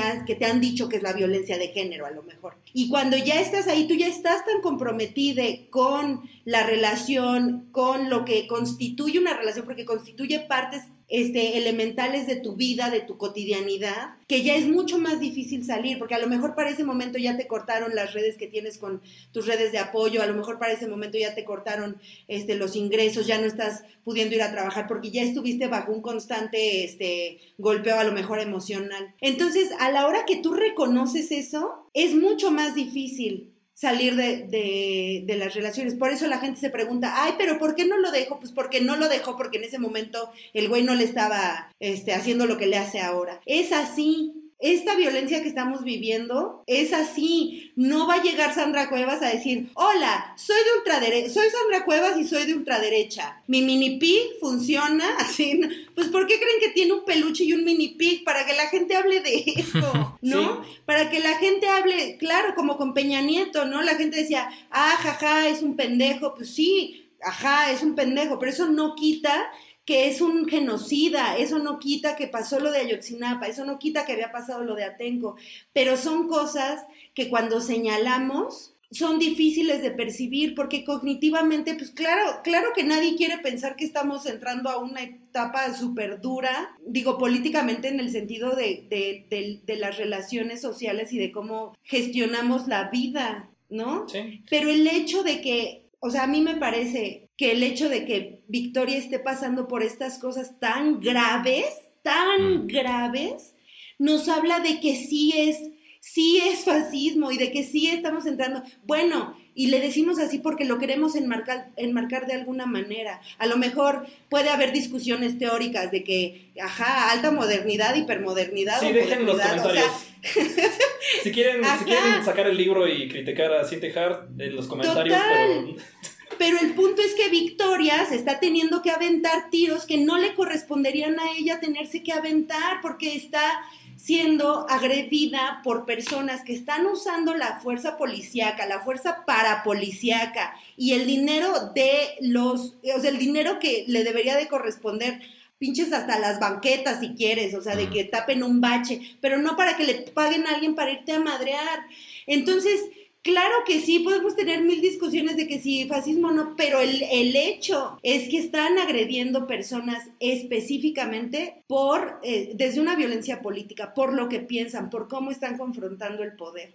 Y eso nos va a afectar a todas las personas. Pero quienes van, quienes, está, quienes están resistiendo ahorita son personas como Victoria que es que yo les digo, no por nada estos discursos de odio sostienen estas prácticas políticas como les quieran llamar. O sea, estas prácticas políticas se sostienen en que ya hubo, o sea, pues por lo menos un sexenio completo de gente diciendo que las mujeres trans y que las mujeres trans, ¿y quiénes son esas personas? Las que al final se van a ir a tomar el diploma con Alessandra Rojo de LB de mujeres con causa, ¿no? Y quienes estamos sosteniendo las luchas, ¿qué tenemos? No tenemos ni siquiera dónde resguardarnos. Eso es real, eso es real, o sea, a mí sí me parece bien grave. Sí, creo que tienes razón en eso de... Sí, puede, que parezca una exageración, pero no, no veo a Cuadri con una, un grupo de... O sea, la mayoría de la ultraderecha no tiene base. Eso es lo preocupante de que Cuevas se acerque a la ultraderecha, que Santiago Krill no te va a mandar a su primo a partirte la madre, ¿no? O sea, América Rangel no tiene más que a cinco güeyes nefastos del Frente Nacional por la Familia que se les truena la cadera cuando caminan, ¿no? O sea, eso es lo peligroso un poco de, de Sandra Cuevas, de esta mezcla de... Porque ahorita, que se esté ahorita, y creo que para cerrar y para ir al último tema, que ahorita se está codeando con ya la ultraderecha internacional que hasta, hasta ahorita no había tenido más que acercamientos con pobres losers como Carlos Leal o América Rangel, puro naqueveriento que no puede convocar ni a, ni a cinco ñoras copetonas, ¿no? Y pues sí, quiero... Ahorita creo que... Eh, podemos platicar un poquito. Yo, la verdad, eh, creo que entraste un poco a la escena de, estar recibiendo toda esta cosa, Victoria, cuando fue la protesta en el, en el congreso que hiciste. Si quieres, nos puedes platicar un poquito rápido de eso. Y creo que una de tus demandas que ahorita estás haciendo junto con toda la comunidad, que con que me gustaría cerrar, es un poco esta ley integral trans, que creo que es de la cosa que más van a estar quejándose todo este grupo de la CIPAC y así. sí, Pi. Creo que me, me parece muy importante lo que menciona Cintia, porque pareciera que justo están utilizando armas o discursos para disfrazar como todos estos actos que están atentando contra las poblaciones, contra personas de la diversidad sexual, situación de calle, un montón de, cosas, ¿no? Contra la gente que no entra de, en sus ideas de lo que es ser una sociedad. ¿No? Es, es, muy grave y esto también nos lleva como a, a, una parte de lo que sucedió en el Congreso de la Ciudad de México, ¿no? Porque es por eso que nosotras también decidimos manifestarnos en esa ocasión. Se estaban emitiendo discursos de odio dentro de un Congreso. ¿Cómo puede ser posible que estemos permitiendo eso? Hasta ese momento no había ningún diputado o diputada posicionándose contra ello. Estaban argumentando que al final de cuentas es su libertad de expresión porque si han llamado ahora estos discursos de odio de esta forma, los están justificando atentar contra los derechos humanos de ciertas poblaciones y pues por eso decidimos llevar a cabo este acto. Dijimos, bueno, pues vamos a llamar la atención, ¿no? Vamos a poner los focos de este lado porque nadie está haciendo nada al respecto. Los medios de comunicación también se lo están tomando bien a la ligera, los diputados, el gobierno, a todos les vale madre, ¿no? Y las consecuencias contra quienes son, pues contra eh, nosotras, las personas trans que eh, nos exponemos a esta violencia que está siendo tan normalizada en la sociedad, a, estas políticas que tratan de excluirnos o de restarnos derechos, como lo vemos ahora en Estados Unidos, donde han avanzado y por eso dijimos, no, vamos a ponerles un alto. Sin embargo, pues puedo decir que a lo mejor se salió un poquito de las manos nuestra manifestación porque pues no teníamos un plan de acción, no teníamos un plan para que nosotras pudiéramos estar seguras. Sin embargo, esto de romper los vidrios, de mentarles la madre y reventar las ventanas del Congreso fue, fue algo legítimo, fue una rabia que ya traímos arrastrando desde semanas o meses que se estaban emitiendo este tipo de discursos y que obviamente aumentó cuando llegamos al Congreso de la ciudad y nos empiezan a grabar, se empiezan a reír, eh, pareciera eso un zoológico que nosotras éramos las, los les animalitos salvajes y ellos desde adentro estaban observando todo. Recuerdo que ese día estaba lleno de medios de comunicación en el Congreso y todos tomando fotos y grabando desde, desde adentro, ¿no? Y, y eso fue lo que más molestó, lo, como a, pues a que las personas manifestantes enfureciéramos, decidiéramos romper las ventanas, romper vidrios. Sin embargo, creo que sucedió algo bueno y es que los focos se pusieron ahí, ¿no? En el Congreso y que se estaba retomando y que incluso se llevó el tema de las personas trans a medios de comunicación donde ya se había olvidado. De nueva cuenta lo puso en la mesa y por qué están reaccionando de esta forma, qué está sucediendo, por qué no hay leyes. Incluso se abordó lo de las infancias y adolescencias, que prácticamente es un tema olvidado, ¿no? Eh, sin embargo, pues de nueva cuenta, hubo violencia hacia las personas manifestantes, un montón de acoso a través de las redes sociales. De todos lados. De todos lados, y que incluso no eran personas comunes y corrientes, ¿no? Salieron eh, gente con poder a señalar y, y a, a igual a discriminar así como se les venía en gana y lo que pensaban en ese momento en sus cabezas. De ahí sacamos eh, la transfobia de, de Teresa Castel y otro montón de personajes más que están en, en el PAN e incluso de Morena también hemos sacado su transfobia, ¿no? Y pues ya, digo, nos manifestamos y todo, a mí me agredieron el personal del Congreso, me privaron de mi libertad durante una hora, eh, me golpearon, dentro me amenazaban con que te vas a ir al reclusorio y te vamos a presentar al MP y no sé qué cosas. Yo no sé qué sucedió durante todo ese tiempo, yo estaba en shock la gran parte, incluso llegó un momento en el que ni siquiera podía respirar, me asistieron como los paramédicos que estaban ahí adentro y, y pues de nueva cuenta se suma a esta falta de interés por parte del gobierno, ¿no?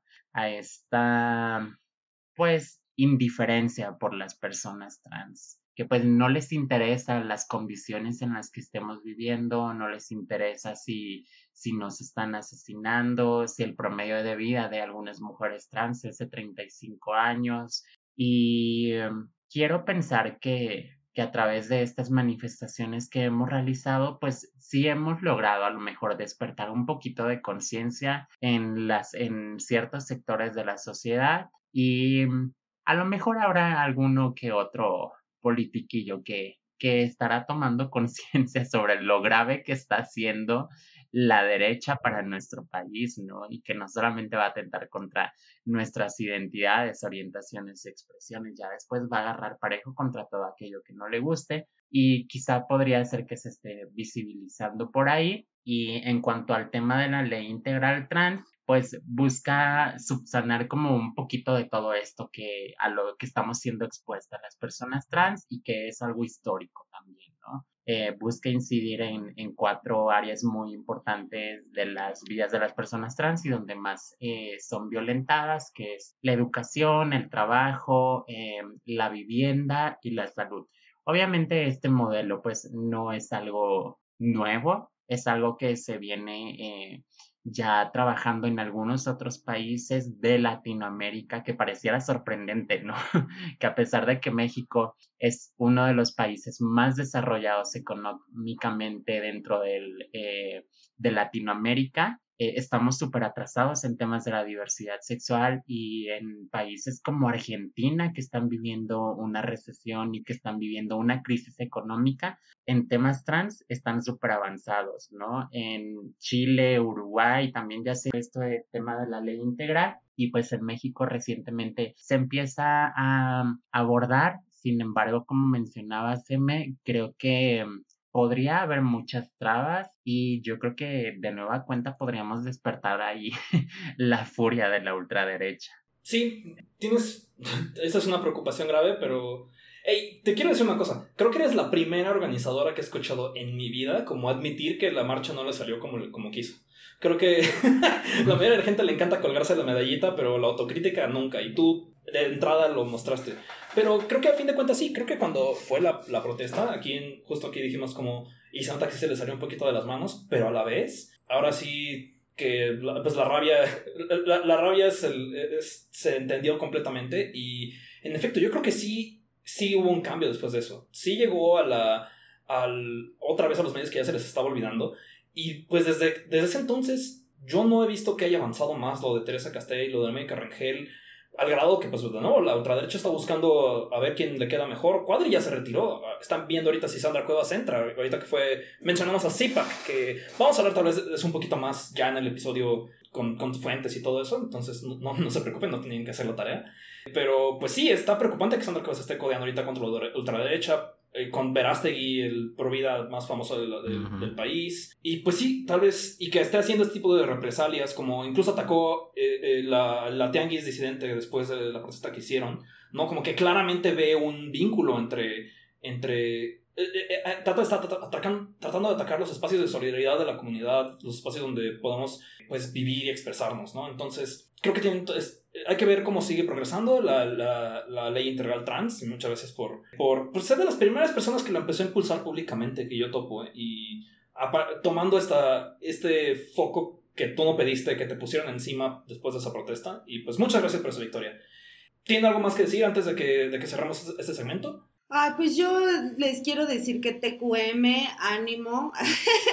o sea, ya sé que parece una tontería, pero sí creo que son este, personas que a mí por lo menos me ayudan a acordarme de cuáles son este pues las cosas importantes y creo que las cosas importantes son pues justo defender como estos este pues sí nuestros derechos pero por lo que significa para cada quien esa posibilidad eh, de reunirnos de ir a bailar de juntarnos o, de tener espacios este con, construidos desde nuestras identidades desde lo que consideramos eh, importante para poder vivir en paz y en tranquilidad. Y yo les quiero decir que a mí, o sea, creo que como un poco mi, mi trabajo ahorita en este momento de mi vida es como también echar, echarme porras pues para no decaer porque está difícil y es súper injusto y es muy, este, como aparentemente muy desolador, pero lo estamos haciendo bien y les quiero dar las gracias porque a mí me ha ayudado mucho saber que existen. Este, y pues saber que. Sí, y, y decirles que pues aquí, o sea, digo, no podemos hacer mucho porque justo no tenemos esos medios ni el monopolio de la violencia por porque pues no, o sea, porque está horrible, pero no estamos soles, o sea, y no estamos en Mm. desolación, o sea, sí creo que lo estamos haciendo bien y creo que este pues es bien importante recordarnos y echarnos porras y decir como, bueno, así, hola, TQM, este, yo me, me, me ayuda mucho saber que existen, de verdad. Muchas gracias por todo lo que hacen. Y pues bueno, creo que. ah, bueno, ¿tienes algo más que decir, Victoria, antes de que haga las, las despedidas? Sí, Pi, ah, pues nada más me gustaría agregar que, que no desistamos de todo esto, porque creo que se viene temas muy fuertes ahora con, Sí. con las próximas elecciones y pues habrá, eh, como lo he mencionado en muchísimas ocasiones, ¿no? La derecha está buscando posicionarse políticamente a través de las acciones que está realizando contra estas poblaciones que son eh, minoritarias, ¿no? Y que el resto de la sociedad está en completa desinformación de estas vivencias y estas experiencias. Entonces, eh, nos queda mucho por resistir, aún tenemos que seguir poniendo nuestro cuerpo para poder eh, seguir con estas luchas. Y pues no vamos a descansar, al menos yo en lo personal no voy a descansar hasta que personajes como Sandra Cuevas tengan su merece. Qué bien, sí. Pues creo que sí, de hecho, pues sí, una de las razones por las cuales nos enfocamos a veces en política electoral no es porque estemos diciéndole quién es el, qué, es mejor si la caca o el popó, sino más bien pues para em, informar y que la gente sepa de dónde viene el golpe, ¿no? Que eso es lo importante. Ver dónde viene el golpe para seguir resistiendo, para seguir aquí, para seguir como saber cómo podemos estar haciendo mejor estas, estos actos y estas eh, presencias entre ya sea virtuales o, o de a pie y pues estar haciendo más conexiones. Y pues muchas gracias por venir por eso. Si quieren encontrar eh, a Victoria en, en, Twitter, bueno, en X, bueno, no sé si sigue existiendo de que salga este episodio, está como arroba samano-o. Este, Cintia estás como eh, Cintia y Jara todo juntito. Y pues bueno, si tienen alguna otra promoción que hacer, este es su momento, antes de despedirnos. Yo, vayan a mi show, no sé cuándo va a ser, pero lo voy a anunciar pronto. Ok, sí. Si está, si está Sí, para sí. cuando. Si el anuncio está para cuando estés el episodio, lo ponemos en, en Ah, la descripción. Eh, ¿Y tú, Victoria, tienes algo, eh, algo de- donde podemos apoyar a Yeka? Claro, también nos pueden seguir en nuestras redes sociales de la organización. eh, está como Yeka Escuchando la Calle en Facebook, Twitter, Instagram. Ahí de vez en cuando realizamos algunas eh, convocatorias para eh, que nos echen la mano en las calles o incluso algunas colectas para las personas con las que estamos trabajando. Y si vayan al show de Cintia, la verdad es que es muy buena comediante. Me, me ha tocado estar presente. Nada más que nos dé fechas y que nos regale unos boletos. Siempre, siempre. Va, pues, perfecto. Entonces, eh, ahí van a estar en la descripción. Y muchas gracias. Ahorita vamos a regresar con el, el fin de este del episodio normal. Y pues, un aplausito para que se escuche. Bye. ¡Wow! Pues bueno, que ya regresamos de la entrevista. Siempre que las grabamos separados es chistoso cuando regresamos, pero bueno, eh, aprendiste mucho, ¿verdad? Aprendí tanto, no la he visto todavía. Mm. Pues bueno, cuando salga este video, este, puedes ir a verlo, así como todos ustedes pueden hacer, ir a verlo a YouTube o a Spotify. Véanlo conmigo, entérense. Una disculpa por la calidad. Sobre todo el video está medio desfasado, pero en algunas partecitas, nada más.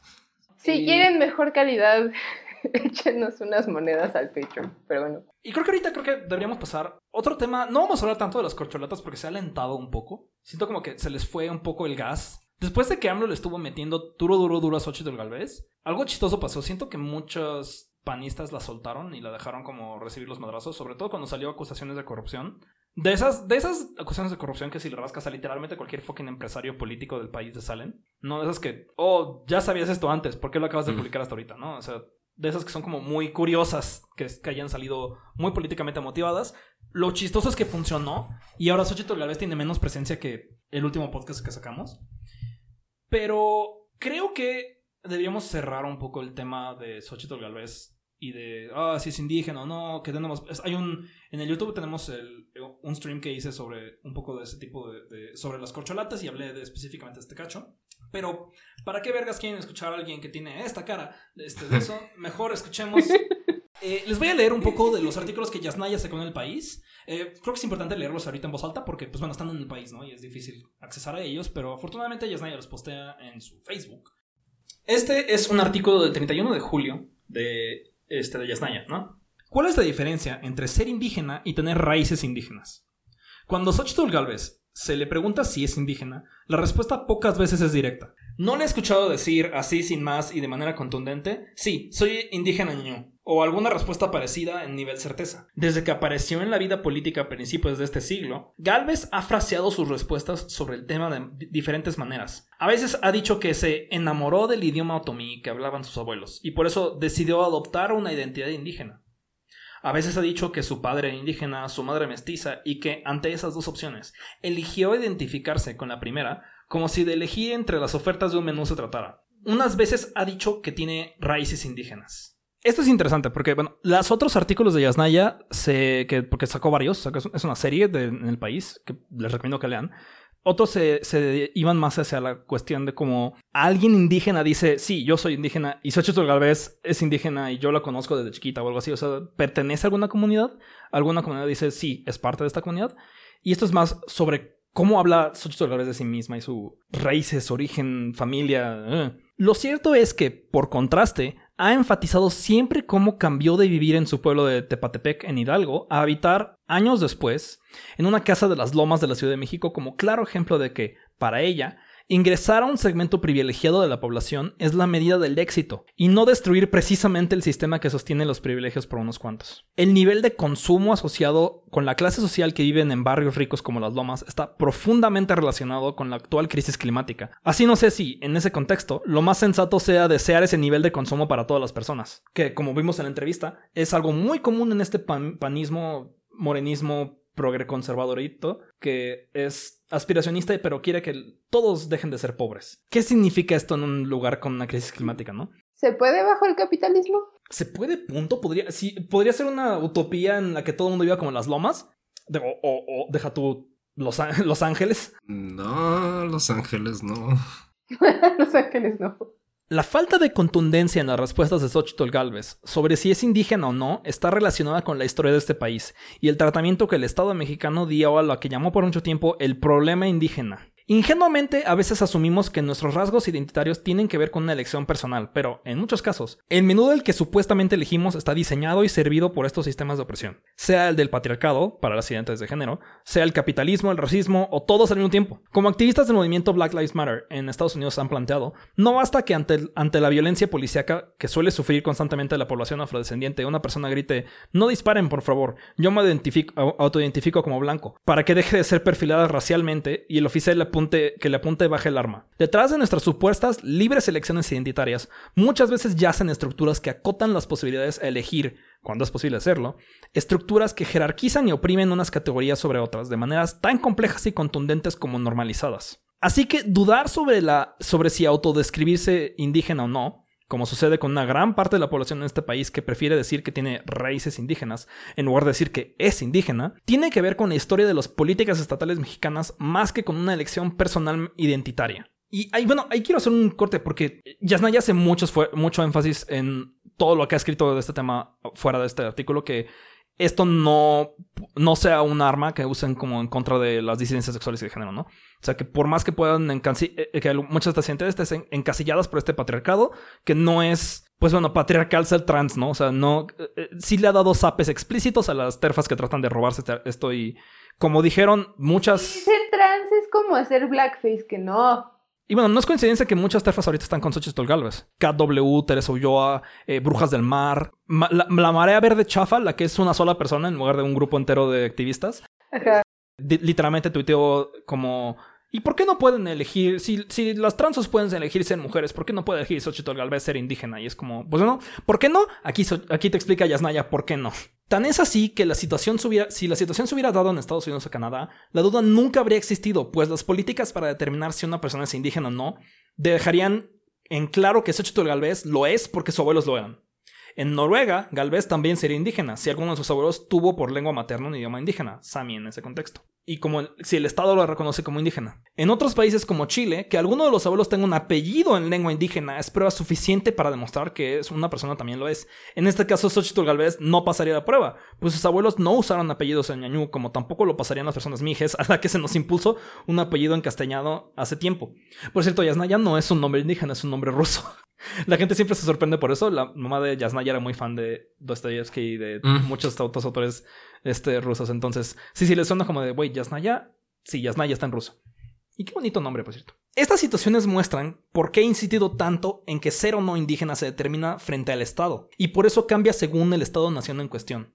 Ser indígena se, determina con mecanismos distintos a los que se utiliza una determinación de pertenencia, al pueblo mi- mije, mapuche, ñañú o sami. En México, hay dudas sobre si Xochitl Galvez es indígena. Hay dudas en sus propias palabras y también en el racista indigenómetro que tan intensamente se han aplicado. Fisgón. Aunque en la actualidad la autoadscripción es el criterio oficial para determinar si alguien es indígena o no, lo cierto es que en el imaginario social y en los usos y costumbres cotidianos de la administración estatal sigue operando un rasgo fundamental del indigenómetro. Hablar una lengua indígena. Este rasgo fue el instrumento preferido del Estado para determinar si alguien era indígena o no durante la mayor parte del siglo XX, y sigue vigente a pesar de ya no ser más el criterio legal. En el imaginario social, este requisito interactúa con el criterio que trata la categoría indígena como raza. Ni la actriz Yalitza Aparicio ni Xochitl Galvez hablan una lengua originaria, y ambas crecieron en sus comunidades de origen. ¿Por qué no hay dudas de que Aparicio sea indígena? ¿Late el perfilamiento racial en este caso? ¿Qué tipo de violencia ha provocado que ni Xochitl ni Yalitza hablen la lengua que hablaron sus abuelos? Ya, aquí voy a hacer un corte. Eh, a Yalitza, mucha gente decía, pues vea, es algo que daba como puntos del indigenómetro, era que pues era normalista. La familia de Xochitl Galvez, muchos eran normalistas. Tanto que Su papá. su papá, su tío, su- sus primos, o sea, una de las normales más importantes del país estaban, está en su pueblito. Era una razón por la cual era un pueblo que no tenía secunda, no tenía preparatoria y por eso tenía que irse en bicicleta a otro lugar, pero tenía educación superior. Pero ten- tenía la normal del Meje. Lo perverso del criterio lingüístico es que, por un lado, el Estado mexicano utilizó ese rasgo para determinar que una persona es indígena, al mismo tiempo que implementó una agresiva campaña para desaparecer las lenguas indígenas del país y minimizar las poblaciones que las hablan. Los esfuerzos por desaparecer las lenguas originarias fueron financiados con recursos públicos y diseñados como política institucional. Según lingüistas e e historiadores, se calcula que para el 1820, cerca del nacimiento del Estado mexicano, 70% de la población de estos territorios hablaba una lengua indígena. 200 años después, en 2020, quienes hablamos lenguas indígenas representamos ya el 6.1% de la población mexicana. Es claro el efecto de las políticas lingüicidas. Para desindigenizar a la población, ames- amestizarla, fue fundamental el borrado de las lenguas indígenas mediante mucha violencia racista. Por lo tanto, ¿cómo exigirle a alguien hablar una lengua indígena para probar que es indígena? Por otro lado, dado que genéticamente todas las personas del mundo estamos mezcladas, hay, eso es algo que siempre dice Yasnaya y yo le quiero decir, hay algunas personas que no tanto. Este, no, es otra- Pre- pregúntale a los que tienen apellido Bon algo. ¿Qué tan mezclados están? Pregúntale a los vecinos de Xochitl Galvez en las lomas. Hay algunos de ellos que no se han mestizado con nadie y tienen árboles genealógicos circulares. Eh, quién sabe. También Uno era, era muy común. Como lo mismo que sucede con esclavistas gringos. Que Ah, es la gente más Ah, blanca claro. del mundo, pero pues tenían ahí a, a sus nodrizas Sí, sí, pero- racializadas. Completamente. Por eso no estoy diciendo está mal, ya estoy diciendo como de no es algo que 100% es en México. Es en México en casi todas las situaciones, excepto si topas con Christian von Roerich. Pero bueno, siguiendo el ejemplo del comunicador y poeta nahua eh, Mardonio Carballo, en algunas charlas pidió que levanten las manos quienes en el auditorio hablan una lengua indígena. Suelen ser pocas las manos levantadas. Pidió entonces que se sumen quienes tengan padre o madre que hablan una lengua indígena, y se unen unas cuantas más personas. Así que continuó y pidió que también levanten las manos quien tengan abuelas, bisabuelos o tatarabuelos que hablen alguna lengua indígena. De pronto las manos se multiplican. ¿Se consideran indígenas? Les preguntó a quienes no hablan un idioma originario pero tienen madres, padres o ancestros que, sí lo hablan.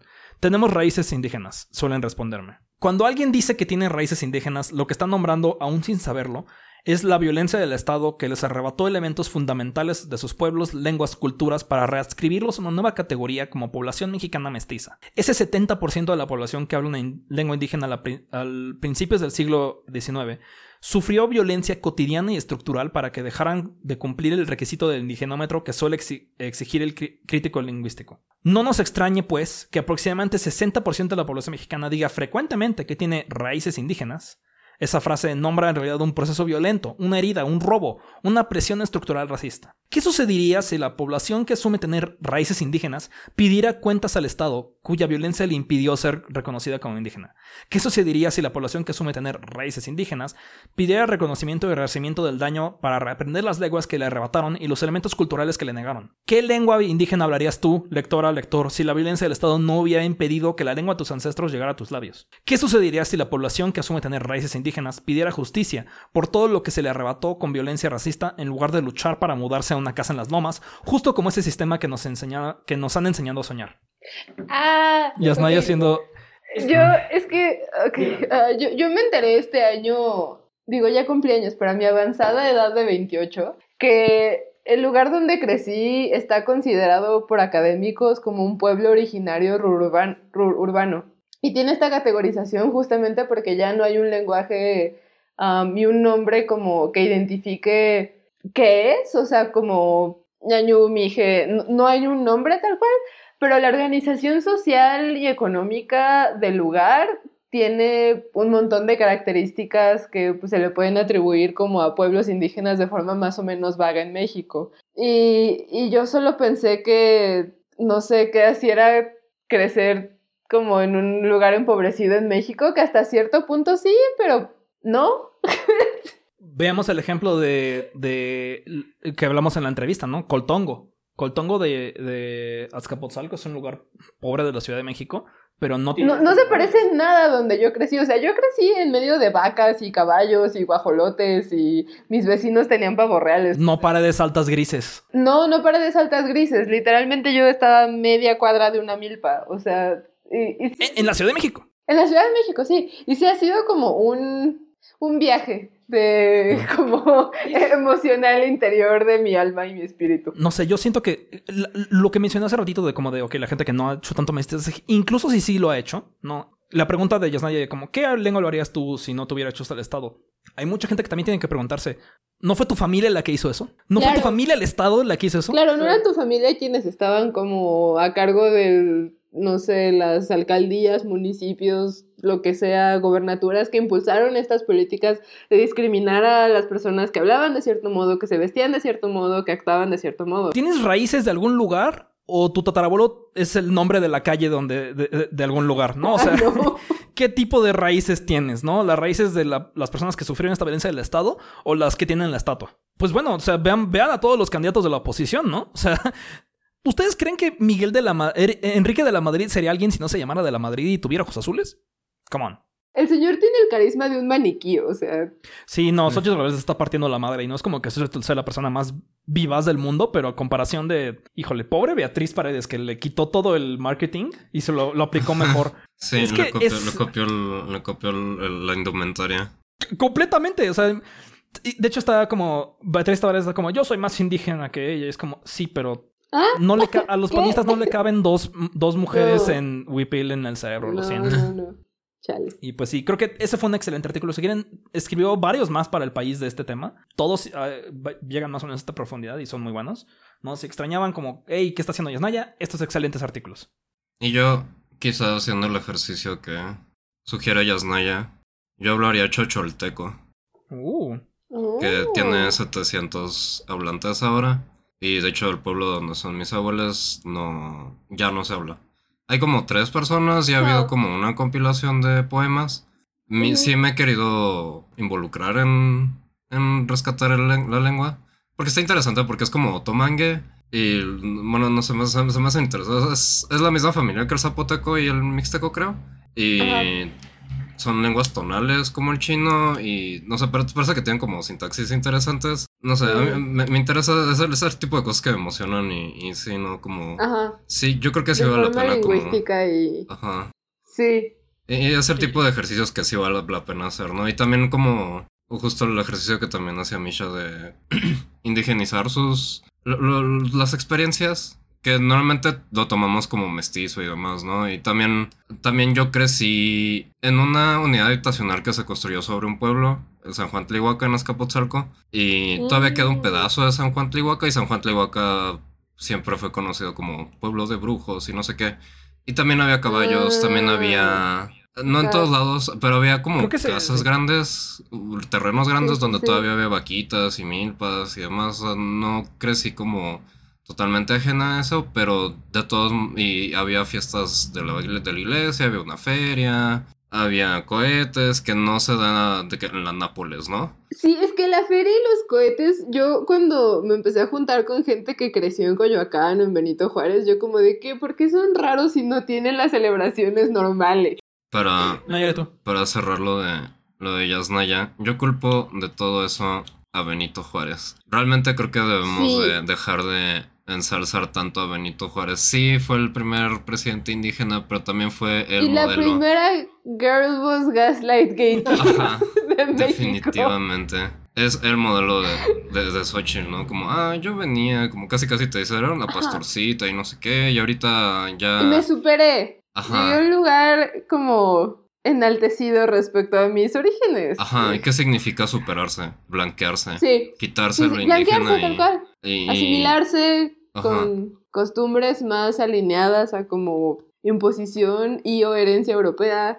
Ujú, Y yo creo que después los científicos de Porfirio Díaz y el, el principio del normalismo que era muy colonial y todas esas cosas, pero sí. Y que también sigue siendo como el estándar, ¿no? O sea, yo recuerdo a mis abuelos Sí. que no hablaban chocholteco, pero es la gente más racista y que de todos modos su, su estándar sigue siendo el... Pues el amestizarse, el blanquearse, el... Sí. Yo recuerdo que, por ejemplo, mi abuela tenía como colección de cremas aclarantes que podías comprar así en Mm. farmacias. Y era como, una se la ponía de día y otra de noche y no sé qué. Y todo el tiempo se la pasaba haciendo chistes como de, ay, si es que nosotros estamos muy prietos. Y como Mm. de, ay, parecemos changos. Ese no era un chiste que hicieran en mi familia. Ajá.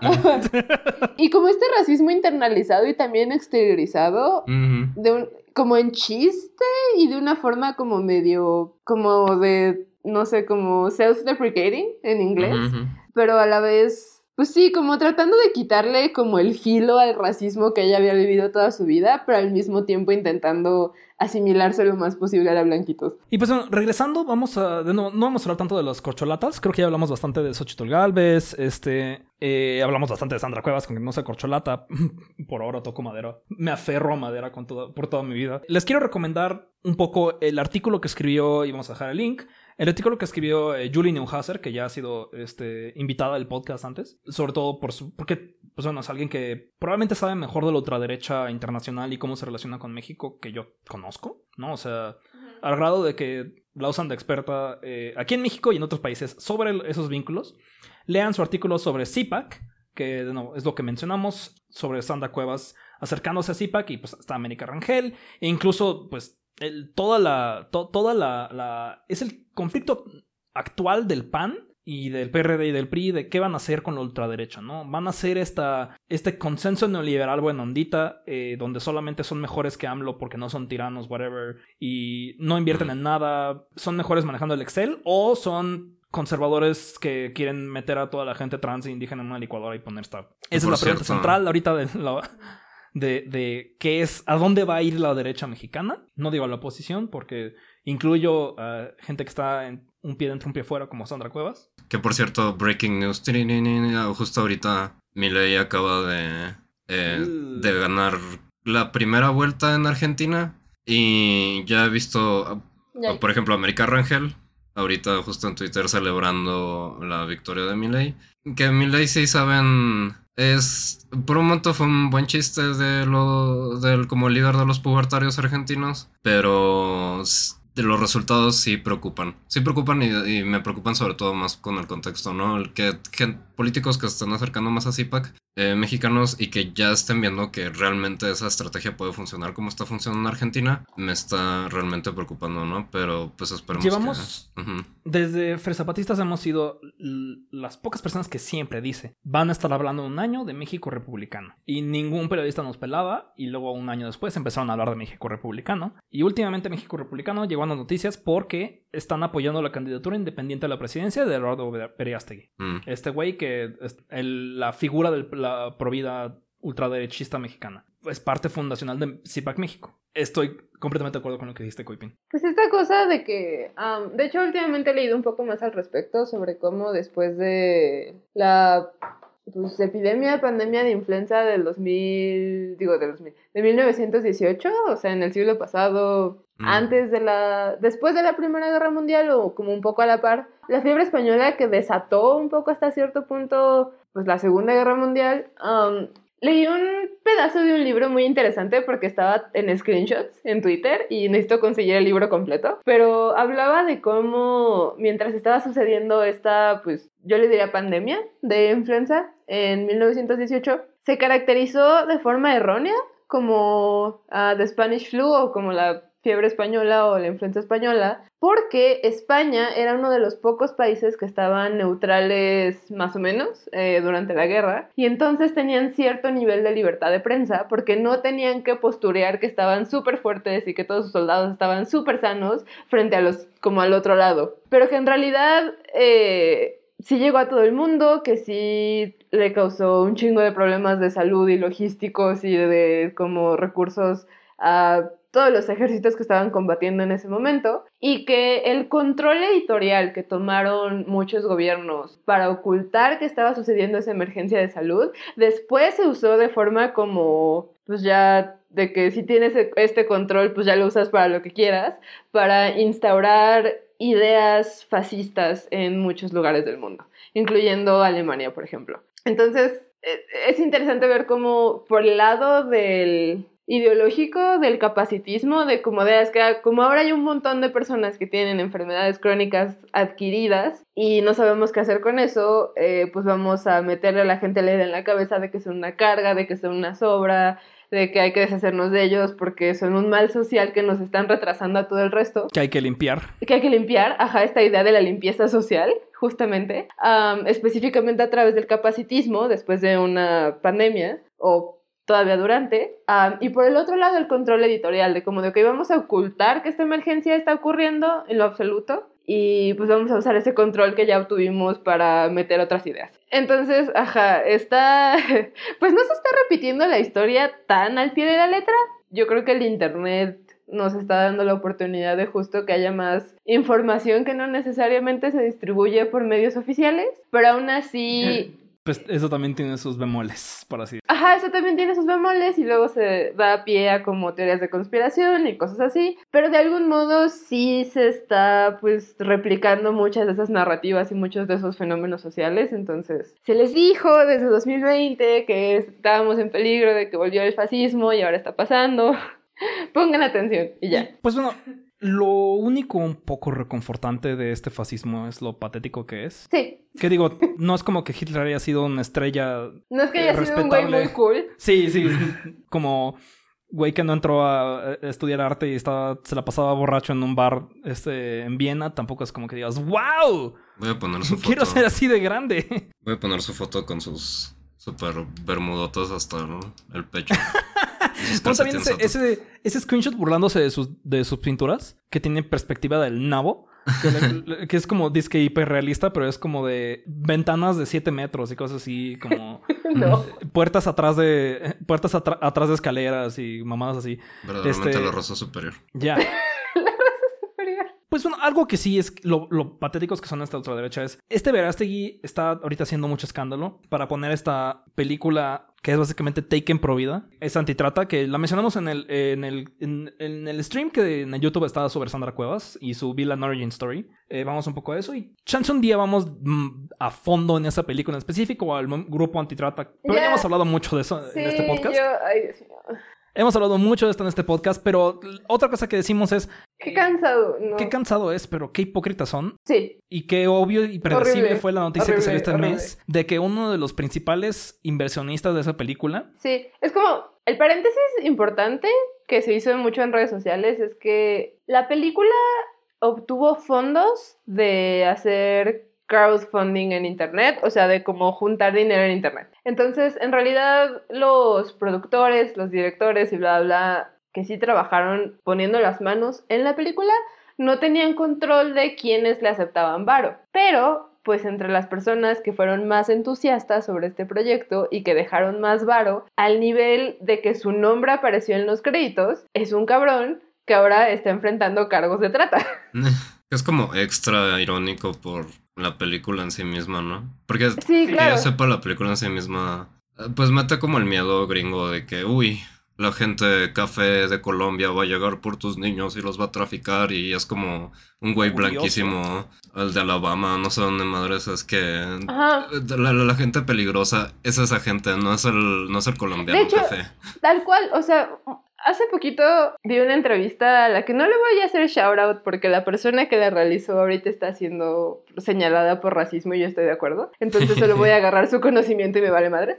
Este, ah, en esta entrevista hablaba con una eh, sobreviviente de trata que platica eh, de cómo fue pues cooptada o captada para después encontrarse privada de su libertad ejerciendo dentro del comercio sexual Mm. obviamente siendo explotada, y platica de cómo conoció a un güey güero en el metro que le dijo, oye, estás bien bonita, y ese mismo día se la llevó a comer, se la llevó por un helado, le contó la historia de su vida, el güey lloró porque es que mis papás me trataban súper feo, me pegaban, y yo pobrecito, y pues esta morra como que, ay, no, no, y se identificó porque ella tenía una historia complicada similar, y desde estar en una posición de vivir en una familia donde ella experimentaba mucha negligencia, se le hizo fácil irse con este güey poco tiempo después de conocerlo porque le dijo, no es que yo te amo y yo creo que yo me quiero casar contigo y yo te quiero dar una familia, yo te quiero dar una vida de lujos, es que tú te la mereces, bla, bla, bla.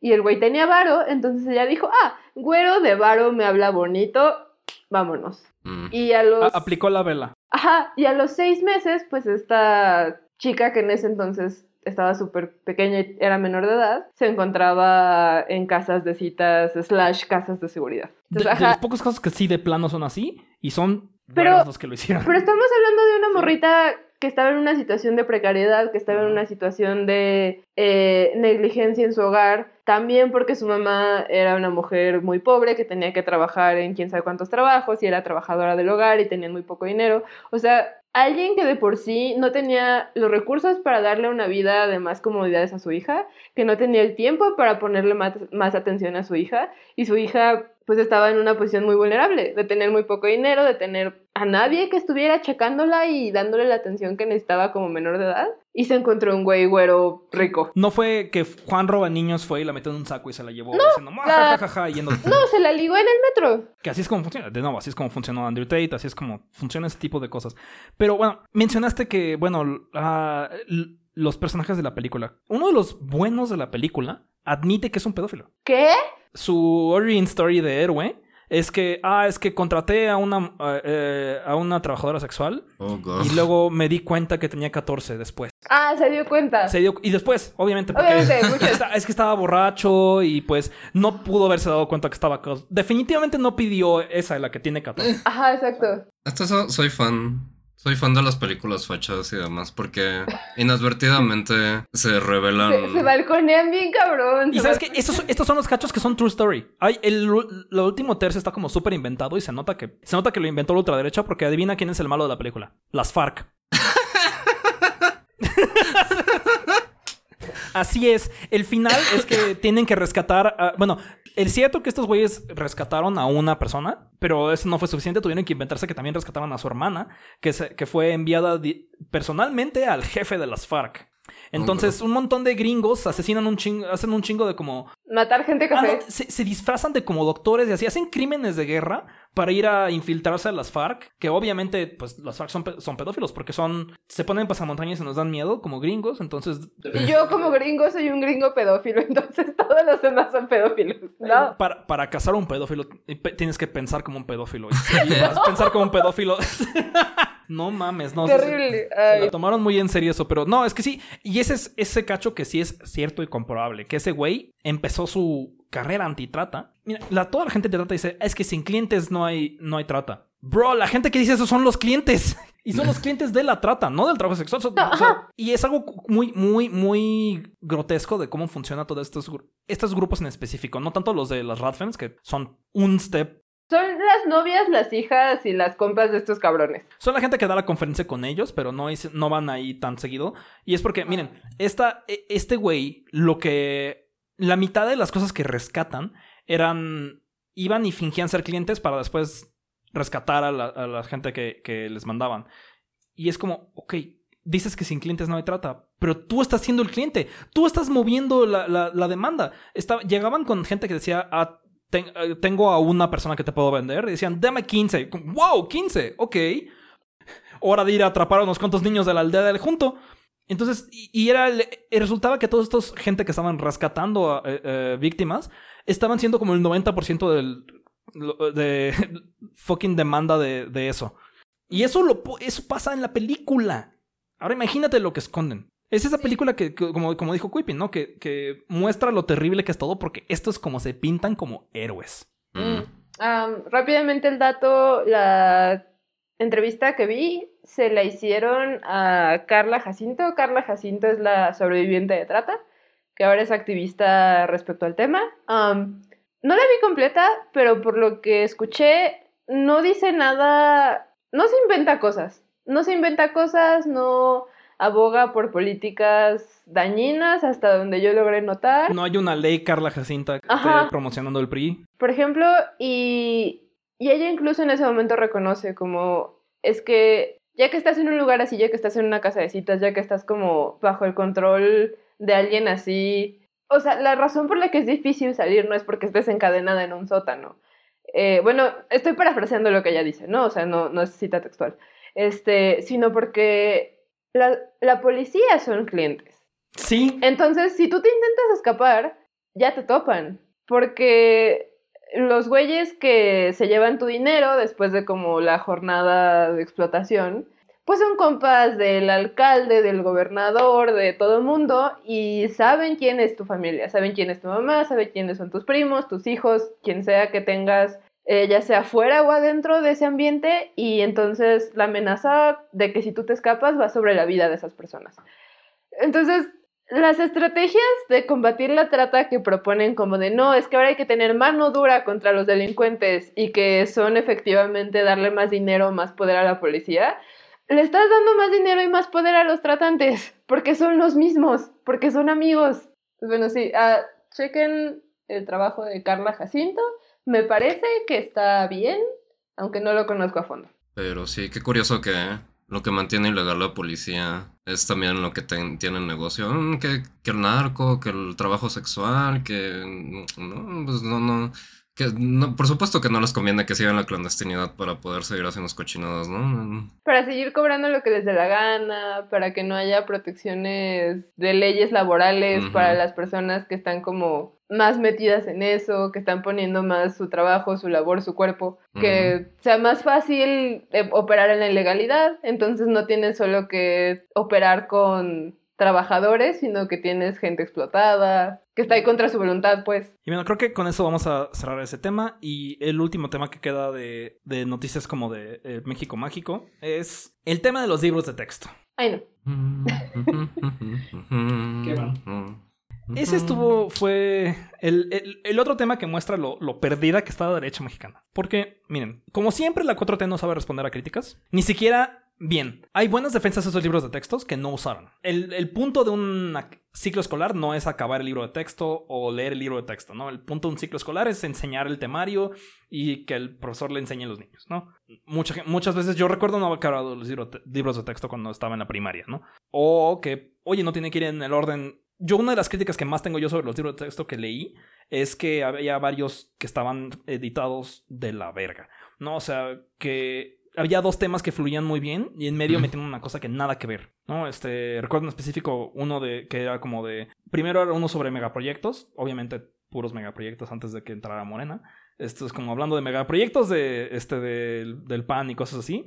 Y luego el siguiente eh, era el otro capítulo después después que decía como ah sí, conflictos territoriales en México. Y en medio de esos dos venía placas tectónicas. ¿What? ¿Como qué? Entiendo que esto es de como de sobre relaciones humanas y geografía y que sí tiene que ver un poquito, pero no eh, era el break era Como organizarlo distinto. O sea, está bien que se vean los dos temas en el mismo ciclo escolar, pero Pero ahora ahora que de eso a que ya se arruinó la educación de los, de los estudiantes es bien estúpido. Un buen profe, un profe decente va a decir, hey chavos, vamos a ver las páginas 37 a 38 y de ahí se saltan hasta la 43 a 45. Tan tan. Eso hacían en mi escuela. Eso sí. Nunca, nunca leímos de corrido todo el libro. No, Siempre era no como se- de agarran este cachito y luego este cachito y lo demás no lo perdí. Así no se educa, los profes no son pendejos. Entonces, eso no, yo creo que tienen críticas. Sobre todo los de primaria que tienen que estudiar para ser profe de primaria y que no están ahí por fracasados. la UNAM. ¡Damn! Este, no, y sí, y creo que este, ha, habido, ha habido quejas como de errores que ha tenido. Creo que la, la sociedad matemática mexicana, como que sí se echó como unas críticas decentes. Este, que vi como que sí tiene errores grandes. Hay erro- errores que son tontos, pero que honestamente me vale medio verga. Hot take, me vale verga cuando nació Benito Juárez. Me vale verga. Es- a mí se me hace mucho más importante como, hey, ¿cuál lo- ¿Qué hizo? ¿Qué hizo ideas Benito Juárez en- sí, ¿Qué, como- qué- qué sobrevive de su legado? Como, o, o bueno, o qué cosas como, cosas como, hey, ¿cuál era la relación entre Benito Juárez e Ignacio Comonfort? Se me hace más, importante y nefasto que yo no supiera hasta que me, le me un libro de, de Paco Ignacio Taibo este, 2. Porque estaban muy enfocados en la escuela en enseñarme cuándo Bomberito Juárez este, nació. Eso es lo que menos importa. Que se, y eso se, se, se arregla en un cambio de edición, ¿no? O sea, Sí. no es el fin del mundo. Entonces, sí, cosas criticables que en el texto no son el fin del mundo. Confíen tantito en los pinches profes. Eh, yo lo que he visto de los profes de, y de la magisterio es que están un poco emocionados de que van a tener un poco más de libertad eh, a la hora de, de enseñar. Que hay cosas muy rescatables de, estos, de algunos textos, Mm. otras no tantos. Eh, vi críticas buenas como de, por más que digan de vez en cuando que les- el neoliberal- neoliberalismo es malo, ¿no? Que es algo que espantó a todos los panistas, como que de vez en cuando dice, y el neoliberalismo es malo, pero luego tiene mucho de neoliberalismo en los textos, obviamente, porque si algo la 4T es, es decir, ah, odiamos el neoliberalismo. Y la corrupción, y luego ponen muy- de secretario de seguridad a alguien involucrado en el caso de Ayotzinapa. Es muy echaleganista, es muy producción, producción, producción, producción. Hay un libro que eh, es sobre, ay, la humanidad y que la mitad es como súper como hipioso y la otra mitad es como, debes producir. Lo importante de los indígenas es que nos dejan hacer mejores textiles, como cosas así, como súper creepy. Ya. Lo importante es que nos dejan entrar a sus tierras, llevarnos el agua y... No, no, no, desarrollarlas mejor. Pero responsablemente.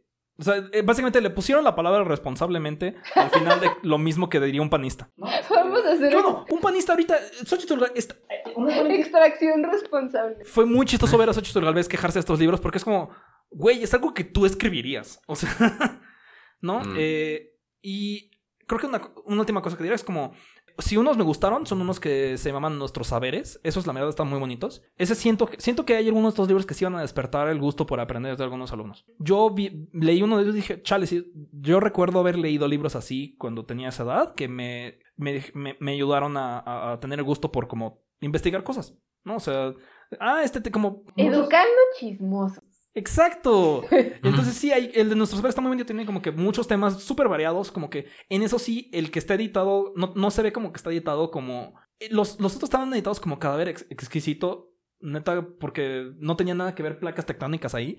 Este está como cadáver exquisito, pero bonito, no como que fue a propósito. No fue una mala edición, sino que le pusieron temas, muchos temas, y todos están chidos y cool, y te dan como tips para los profesores y para los pa- padres de familia, como de, hey, discute sobre este tema con tu hijo y cosas así.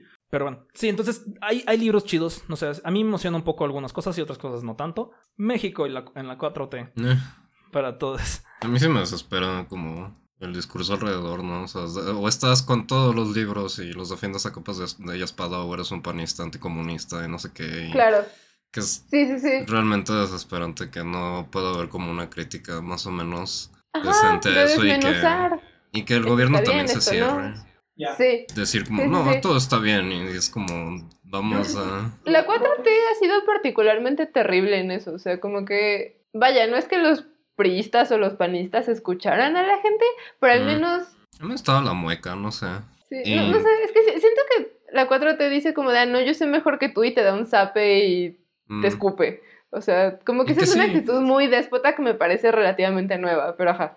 es que sí, los, los viejos libros también estaban hechos del nabo. O sea, to- todas las Claro. manotas del, de El Cente, los malotes. Este, ahí, ahí están, ahí estaban todas sus manotas, to- toda la historia de, de Panzazo y, y Carlos Dolores de Mola. Mm. Ahí tenían todas las manotas ellos. Había páginas horribles. O sea, odio darle la razón, pero pues antes estaban peor. Ajá. Ahorita están, sí, ¿sabes qué? Me recuerda un poco la redacción de algunos de sus libros a los de Santillana. Se nota que sí están queriendo reemplazar a los eh, las ediciones privadas. Y yo digo que bueno, yo creo que otro de mis hot takes, como de mis posturas radicales que luego no digo, no me da chance de decir, es yo creo que la, la educación privada debería ser ilegal. Ah, sí. Yo creo que sería Totalmente. objetivamente mejor si no hubiera educación privada. Y lo digo como alguien que, que, que fue, estuvo de, de- en una privada fresísima toda su vida, ¿no? Porque, pues francamente, es más difícil estandarizar.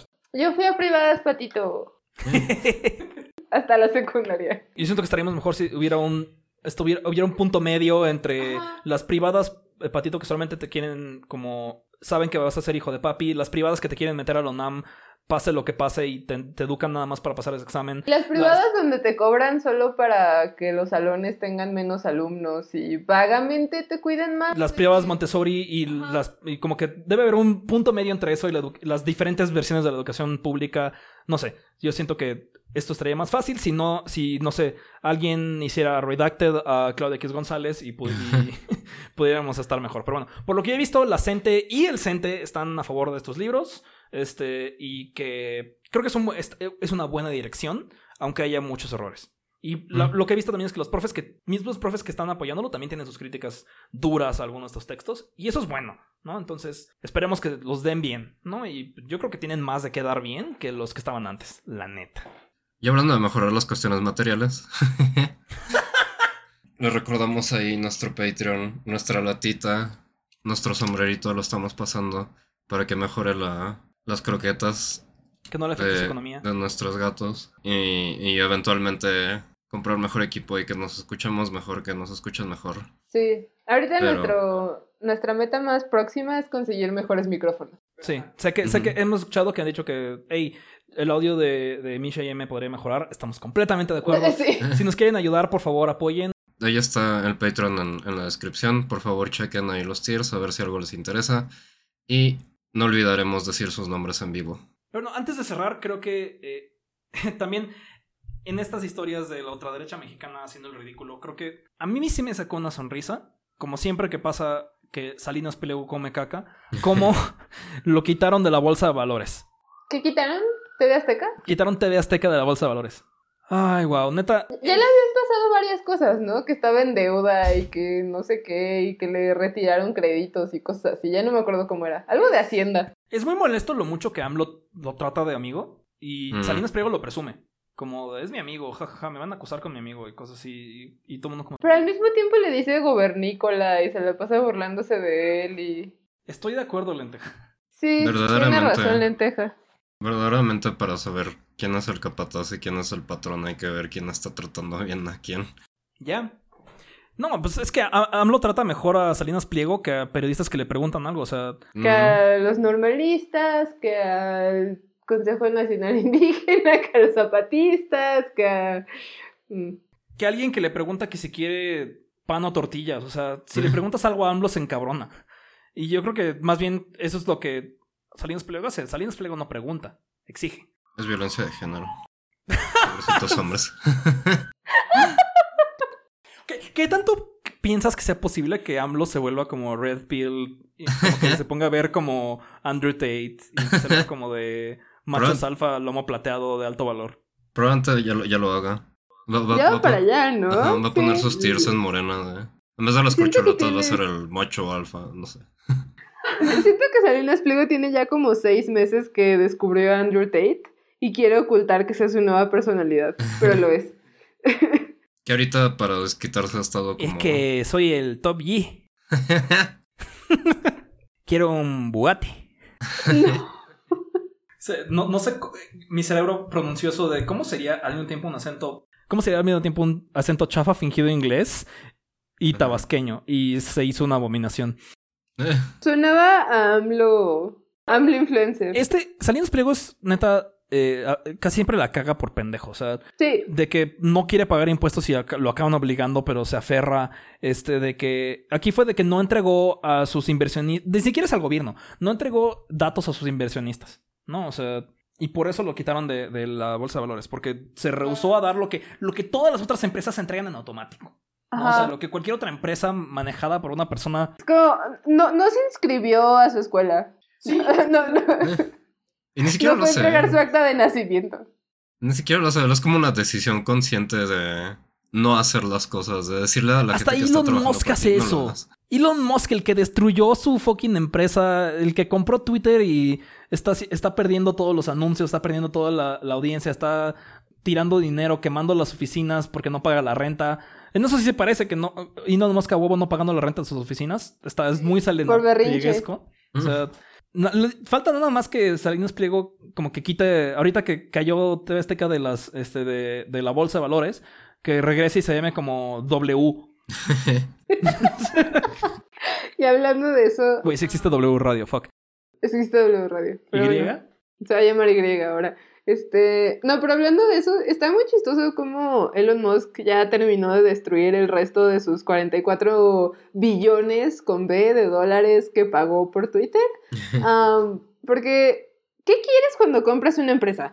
A lo mejor quieres la- los anunciantes, ¿no? Las relaciones comerciales que tiene esa empresa.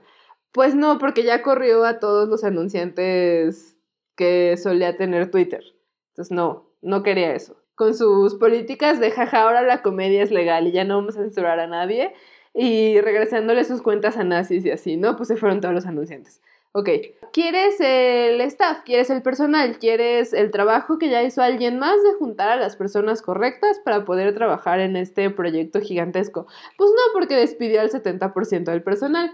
Ok, entonces ¿quieres los edificios que tienen? Porque te parece que son como que están muy bien ubicados, que tienen muy buenas instalaciones. Pues no, porque el güey hizo su berrinche y se ha rehusado a pagar la renta. Entonces tampoco quiere eso. ¿Quieres la, el reconocimiento de la marca? ¿Quieres que ella es una... Es una marca tan reconocida que, por ejemplo, en el lenguaje de señas estadounidense, o sea, el que usan las personas con alguna discapacidad auditiva, Twitter tenía su propia seña y era, si no mal recuerdo, algo como hacer como si estaba como hablando un pajarito, no me acuerdo con qué mano y en qué dirección. Ajá, pero estaba muy cool. ¿Qué Era empresa no mataría por tener ese tipo de Sí. impacto cultural? que Dios. Exacto, exacto. Cualquier otra marca mataría por esa influencia, por ese... Literalmente mataría. Ajá, sí. Y este güey lo destruyó, lo destruyó. Era un tipo de dominación cultural al grado de como Kleenex o Coca, ¿no? O sea, que la gente Ajá. pide una Coca y te- les traes una Fanta, ¿no? Pide una, un Kleenex y le traes un pañuelo, aunque sea Scott. Como en Monterrey que le dicen como coca de chile a un agua mineral con tajín. O sea, ese nivel de influencia de una marca no se consigue rápido, no se consigue fácil y muchas marcas pasan como toda su existencia a intentarlo y llegar ahí y no lo logran. Y este pensaría que eso es lo que valía 44 mi- billones, ¿no? Sería el argumento que eso era lo que valía todo ese dinero y pues no, tampoco. Entonces, Y ahora, lo, que yo calculo que se esfumó de Twitter es el equivalente a tres Salinas Pliegos. Mm. probablemente. No, no, no, lo- es, o sea, es una suma bastante fácil. Oh, Eh, Salinas Pliego vale 12.12 billones. Y es, las cálculos están en que Twitter ahora vale 12, de antes valer 44. Son más o menos tres Salinas Pliegos. Los que, se, los que Elon Musk solito esfumó. En verdad no se está llevando al mundo del futuro. Ya. Ey, esa es una buena forma de combatir la inflación. Ponerle poner delete a billones de dólares, solo quemarlos. si, si quemaras dinero, no lo harías tan rápido. No, eh, físicamente no podrías comer- quemarlo tan rápido como Elon Musk. Wow. Que por Bueno. si los foros de internet son muy difíciles de mantener, ¿no? O sea, casi ninguno hace, Ujú. hace dinero. Ni siquiera Fortune hizo dinero. Twitter hacía dinero, hacía. Así hacía dinero. ¿Hacía? Ya, hacía cuando Elon Musk lo compró, era, estaba como en bien poquito, pero estaba en verde. Por primera vez en un rato, logró Mm. estar en verde como justo antes de que lo comprara. Oh, wow. Eso es, eso es raro. Según yo estaba en deuda. Estaba en deuda, pero estaba ya sacando dinero. O sea, no estaba otras, no como Uber, que estaba en rojos y además en deuda. Oh. ¿Ya? Que sí, para un foro es de esos de que un Sí. logro, o sea, no, no, no, no- yo no sé, es quizá Facebook, de, ningún foro en internet, de, de ninguna red social que haga dinero, porque pues Instagram al hace final, mucho dinero. al final el dinero que haces es como indirecto. Ujú. Es- Anuncios. Esos son los anuncios que estás poniendo, es también el, el discurso que estás manipulando. Ya. Pero, pero justo ya estábamos llegando a una época en la que ya estaban haciendo dinero estas empresas, ¿no? O sea, Instagram ya hace dinero, Snapchat hace dinero, TikTok hace dinero. Twitter estaba entrando a ese club y Eh, caput. Hasta Fortune hace dinero vendiendo figuritas de monitas chinas, o sea. God, entonces sí. Creo que con eso, eh, con esos, nunca van a hacer tanto dinero en su vida como para quemarlo tan, tan rápido como Elon Musk y siéntanse felices por ello. No, eh, ustedes van a estar en positivos en su vida y Elon Musk no. So, mm. Terrible. Pero Ahora sí que perreamos. Ah, terrible perriemos. Ah, y también una noticia, pues feliz para mucha gente, veo mucha gente celebrando, porque además de que ganó Milei, también ganó Wendy Guevara, La Casa de los Famosos. Jamás he visto el programa, no me interesa, pero ganó. yo he es visto una morra clips trans. y Wendy Guevara se lo merece porque es increíblemente chistosa. Wendy, entre todas las cosas que ha dicho que la gente le ha intentado cancelar, no es activista, no es legisladora. Ella es muy carismática y muy cagada y en eso siempre va a ganar en mi corazón. ¿Mm? Hay como cinco artículos de gente trans diciendo como Wendy Guevara no nos representa porque no, no te representa porque tú no eres chistosa. Lo siento. Al chile. Porque ella está en la tele y a ti no te conocen ni en tu casa. No es un misterio. Sí hay cosas como que, ay, es que nos quieren de broma, y bla, bla, bla. Ok, sí, yo tenía también ese un poquito ese discurso antes de que la presencia de Wendy Guevara me daba como cosita, pero ya que la veo más, es como, no, es que es cagadísima. Es que ah, dejen a las morras trans decir pendejadas. Déjenos Ya. ser Messi. no tiene que ser Sí. activista, puede ser solo una persona increíblemente cagada y carismática y expresiva. God, es que sus gifs, holy shit. Sus gifs son muy buenos. Sol- Solita levantó a Televisa. Televisa le Sí, debe su rating tal cual. ahorita. Tal cual. Y bueno, eso fue todo. Estuvo largo este episodio. Este, estoy confiando en que va a quedar largo aún cuando editemos. Pero creo que fue un buen episodio. Tuvimos, no sé, a mí me gustó mucho eh, la entrevista eh, y platicamos de todo lo que queríamos platicar. ¿Dónde nos, pueden- dónde nos pueden encontrar? Yo estoy como M. Aquí Flores en Twitter o, o X o quién sabe cómo carajo se llame mañana. Voy a seguir diciendo Twitter. Nadie me puede forzar a, A lo mejor no existe para cuando esté esto publicado, pero en tal caso busquen señales de humo este, que, se, que digan M. Aquí Flores. Mm. Este, yo estoy en Twitter como Misha Copininja. Um, Yo estoy en Twitter como Kuipin. En threads creo que estoy como yuru.rin. Y también estoy como Yuri en YouTube. Ya estoy sacando videos, por favor, vean. Sí, vayan a ver los vean los videos de, Gracias. de Yururin, de Kuipin. Yuru Kuipin. Así, así le conocimos nosotros. Nos Así que- encontramos en una marcha y luego fuimos a chismear su YouTube. No, a, mí, a- a mí me invitó a hablar de Gijek y Jordan Peterson. Mm. Ah, sí, es cierto. Y pues bueno, le queremos agradecer a Fed Patlan por ser eh, patron del podcast. Y pues bueno, ahora sí ya nos despedimos. Bye. Bye, bye. Bye.